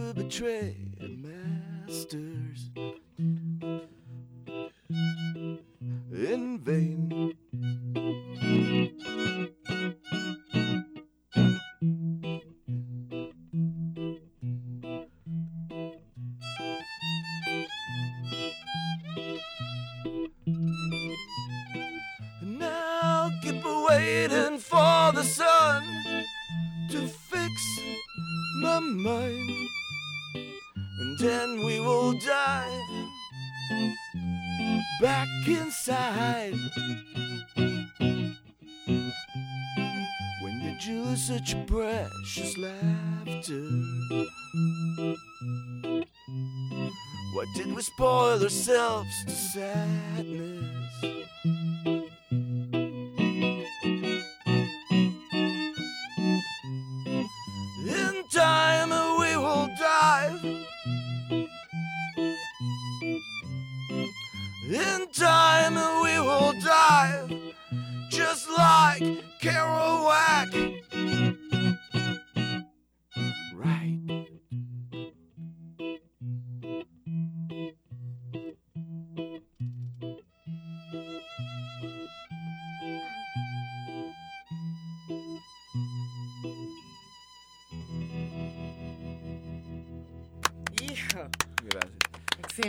Bueno, ahí, ahí- ahí faltaban todas las melodías de las trompetas y los acordeones y todo, pero creo que creo que hicimos buen trabajo. ¿Cómo se ¿no, llama? ¿Cómo se llama la- Esta se llama Dive, viene en mi primer disco de solista Ajá. que se llama 14 Rounds with the Killer Blondes. Eh, estoy muy contento porque ya toda mi discografía anterior a la orquesta está ya en, en- en plataformas, entonces en Spotify o en Google Play o en iTunes Music. Pueden buscar Ato Atie, con doble T las dos. Y está 14 Rounds y está eh, Mondo Trampolín, que son dos discos. Ah, perdón, y este, Soy Tractor 24 cuadros, Tractor. que son los discos de donde hay muchas canciones que tocamos en el show que las pueden encontrar. Los Majestics están aparte en otra, en otra página, ¿no? Pero también los podemos también buscar. los pueden encontrar. Y bueno, la orquesta obviamente ya también está en todas las plataformas digitales. Este, y, y, pues bueno, me da mucho gusto, la verdad, que discos que grabé hace 15, 17 años, que pues yo nada más ya me quedaban como 5 o 6 copias así en CD, en la casa, en CD, este, se puedan ya escuchar otra vez, ¿no? En, en todos lados. Cu- Cuando uno escucha eh, melodías como esto, uno puede pensar en, en los Tindersticks, en Sí. Morphine, por Sí. supuesto, eh, con, con Mark Sandman, en la época de Mark Sandman. Se puede pensar en Nick Cave, se puede pensar en Leonard Cohen, se puede pensar en todas estas como eh, grandes figuras de, de la música norteamericana, que de la música inglesa. Eh, yo pienso, ¿con quién comparte escenario eh, la, la orquesta 24 cuadros? En, lo- en los diferentes foros en los que se presentan, ¿quiénes, ¿quiénes son las otras bandas con las que, con las que van a estar? Porque están en un montón de festivales, están en, en un montón de espacios. Eh, ahora sí que cómo conviven. Pues no sé, ha, ha sido raro, ha sido difícil porque sí, de verdad, yo siempre soy el primero en, en decir que ya no hay absolutamente nada nuevo bajo el sol y obviamente la orquesta no es nada nuevo bajo el sol, pero sí, me pero no cuesta hay muchos como ustedes. Me eso cuesta trabajo de interesante. escribir, ¿no? Porque no sé si decir si es blues, si es pop, si es balcán. Digo, justamente bien mencionas cuando escribí estas canciones que, que escuchaste ahorita, estaba oyendo mucho Tindersticks, ¿no? Pero este, de pronto me dicen que algunas canciones le suenan a Goran Bregovic, obviamente, algunas canciones a Tom Waits. Pero bueno, yo, yo creo que hay cosas muy padres en México eh, con las que va la orquesta. eh, por ejemplo, no sé, cosas como Trocker, los músicos de José, eh, Descartes a Kant, Sí. ¿no? Cosas así como un poquito más... pues, que no sé cómo decirles, más a la izquierda, digamos, ¿no? De, de lo que, de lo que es el centro de la música. Y bueno, en el Vive Latino, pues estuvimos ahí en medio de muchísimas bandas. Eh, ahorita en el Festival Marvin, pues también, ¿no? Junto con nos pongan, pero mañana, que es el gran, gran show en el, en el, en el auditorio del Ah. Museo del Chopo, vamos solos. Van solitos. Sí. Y, y, y nada más por ir solitos y para celebrarlo, ¿no nos irán a regalar unos boletos? Les vamos a regalar boletos y discos. ¿cómo Boletos ven? y discos. Así ¿Cuántos es. boletos y cuántos discos? Vania Nuche se prepara, truena los dedos un momento para entrarle a las redes sociales. el concierto? El concierto empieza a las 8 de la noche en punto, porque tenemos que estar fuera a las 10, ¿no? Entonces Mm. sí, luego creemos, ah, pues dice a las 8, pero van a empezar a las 9. Otra, No. otra, otra. Exacto, no, no, no, de verdad, a las 8 en punto vamos a arrancar. En el Foro del Dinosaurio, ¿no? Se llama ahí en el Sí. Museo del Chopo.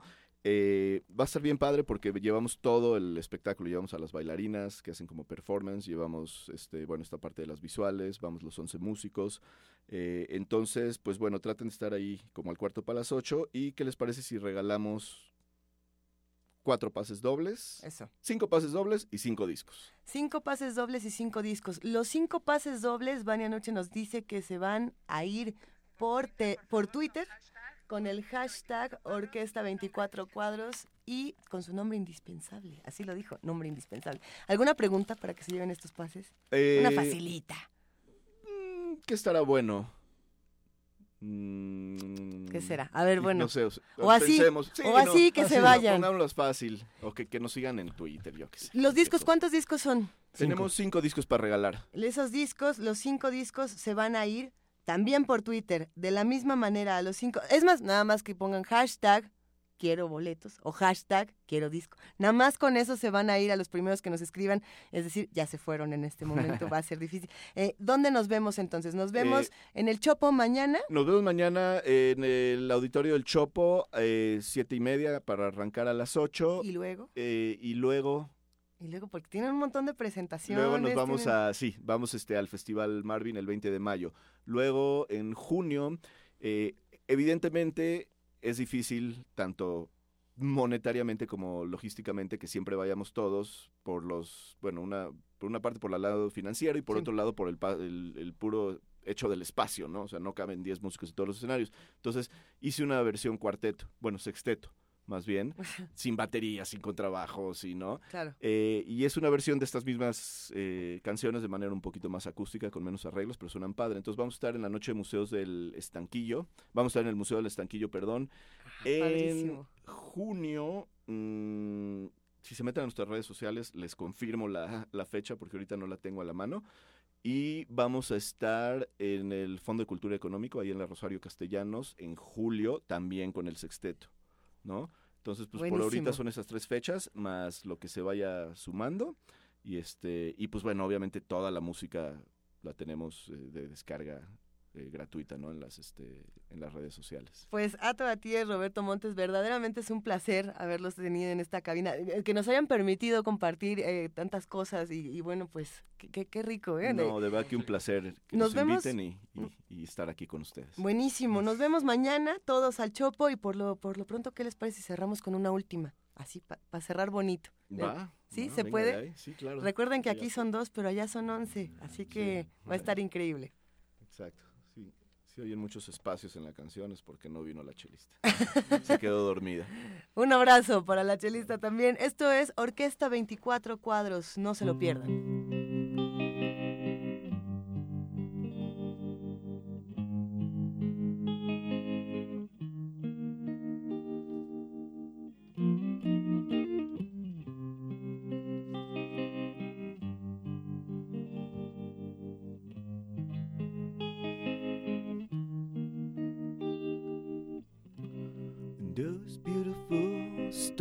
Sky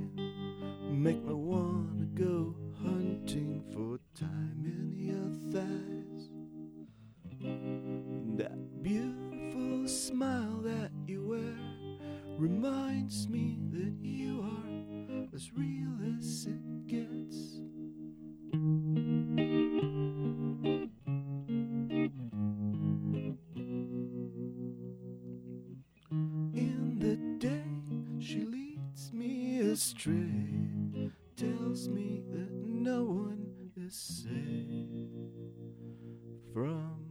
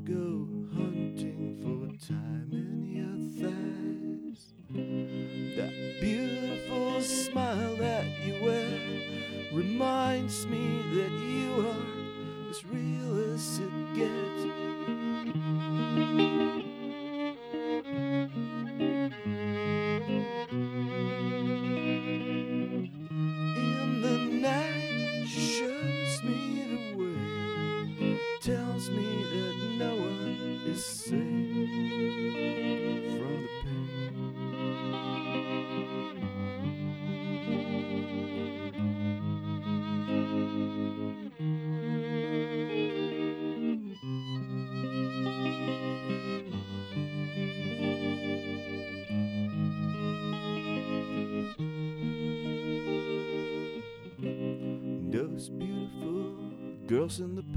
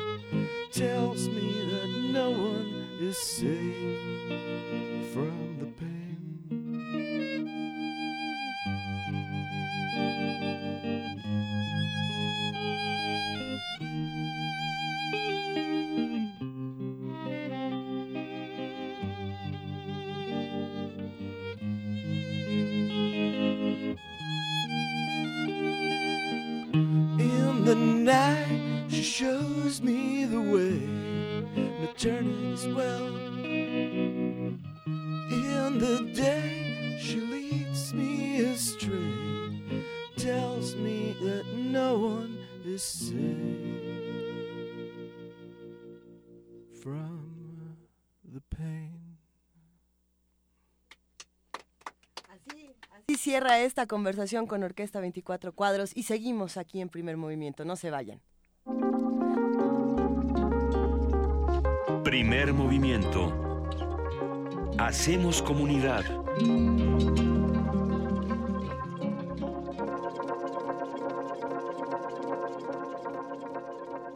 Son las, son, la- son las 9.54 de la mañana y Estuvo tenemos... re bueno esto, Miguel Sí, Ángel. Estuvo sí. re bueno. Sí, buenísimo. Y, y con gran participación en- de nuestros radioescuchas en redes sociales. estaba Y ojalá y mañana mucha gente pueda acompañarlos en esta, en esta Presentación, de- sí, en este, en este banquete de música eh, mixta, ¿no? Variada, diversa. Ya nos vamos Ya, a la ya, nota. ya ahí voy, ya ahí Ay, voy, Frida. Disculpen, disculpen, ya vamos a la Disculpen. nota. Se realizó la quinta edición de la premiación del programa para el fomento al patentamiento y la innovación, donde el doctor Enrique Graue resaltó la importancia del uso creativo del talento mexicano en la planta productiva nacional. Tamara Quirós preparó la nota. Disculpes, mil. Durante la quinta edición de la premiación del Programa para el Fomento al Patentamiento y la Innovación, cuyo objetivo es impulsar la protección y el desarrollo de productos innovadores que lleguen a diversos sectores económicos, el rector de la UNAM, Enrique Graue, resaltó la importancia del uso creativo del talento mexicano en la planta productiva nacional. El año pasado, la planta productiva solo reconoció y licenció, usó una pequeña parte de todas las patentes otorgadas en México.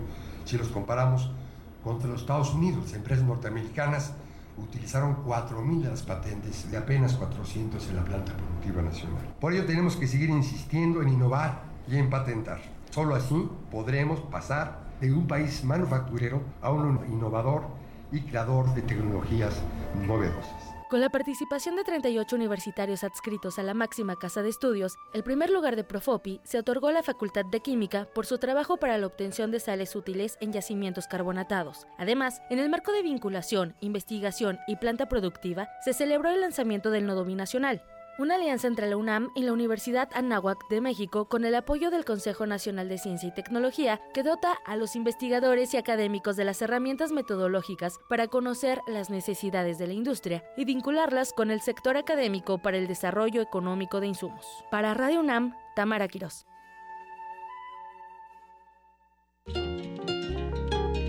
Primer movimiento.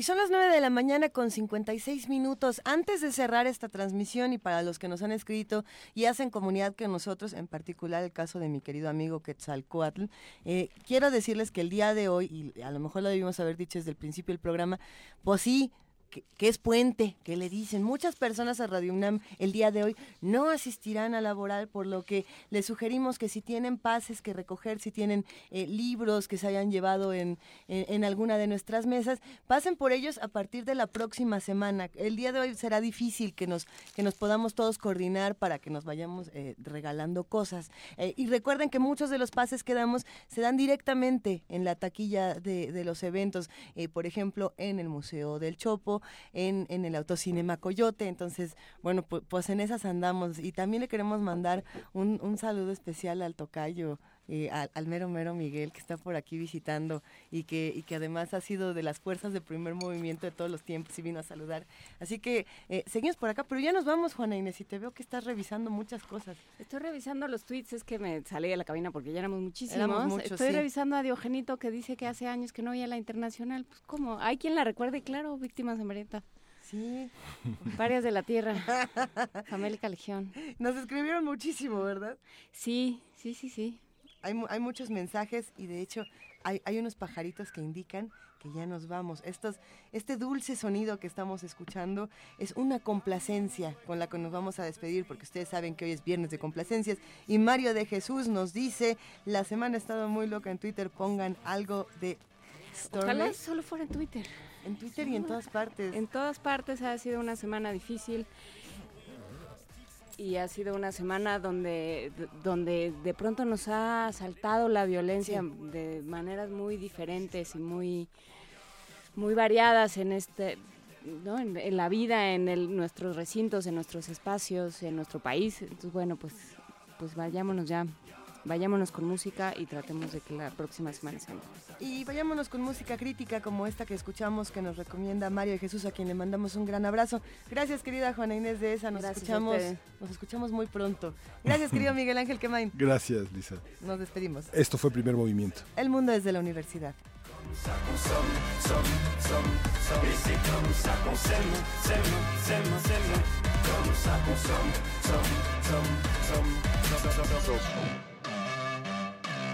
L'amour est enfant de la consommation. Il faudra toujours, toujours, toujours plus de choix. Voulez, voulez-vous des sentiments tombés du camion? L'offre et la demande pour unique et seule loi. Prends garde à toi. Mais j'en connais déjà les dangers. Moi j'ai gardé mon ticket. S'il le faut, je vais les changer, moi. Prends garde à toi. Et s'il le faut, j'irai me venger, moi. Cet oiseau de malheur, je le mets en cage, je le fais chanter, moi. Prends garde à toi. Si tu t'aimes, garde à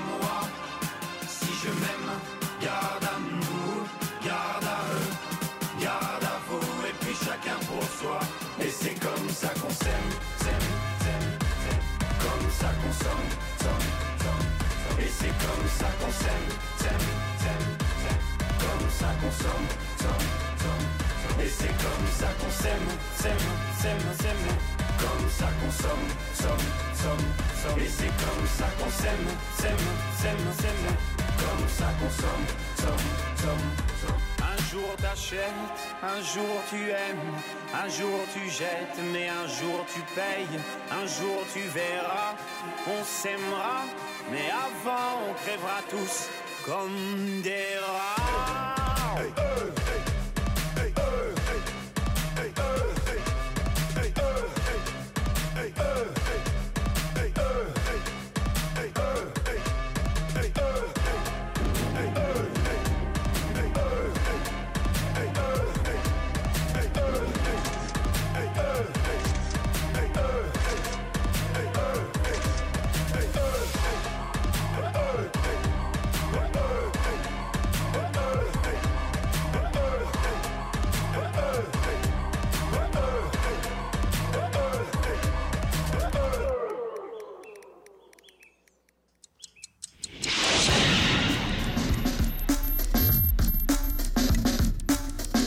Radio UNAM presentó Primer Movimiento. El mundo desde la universidad.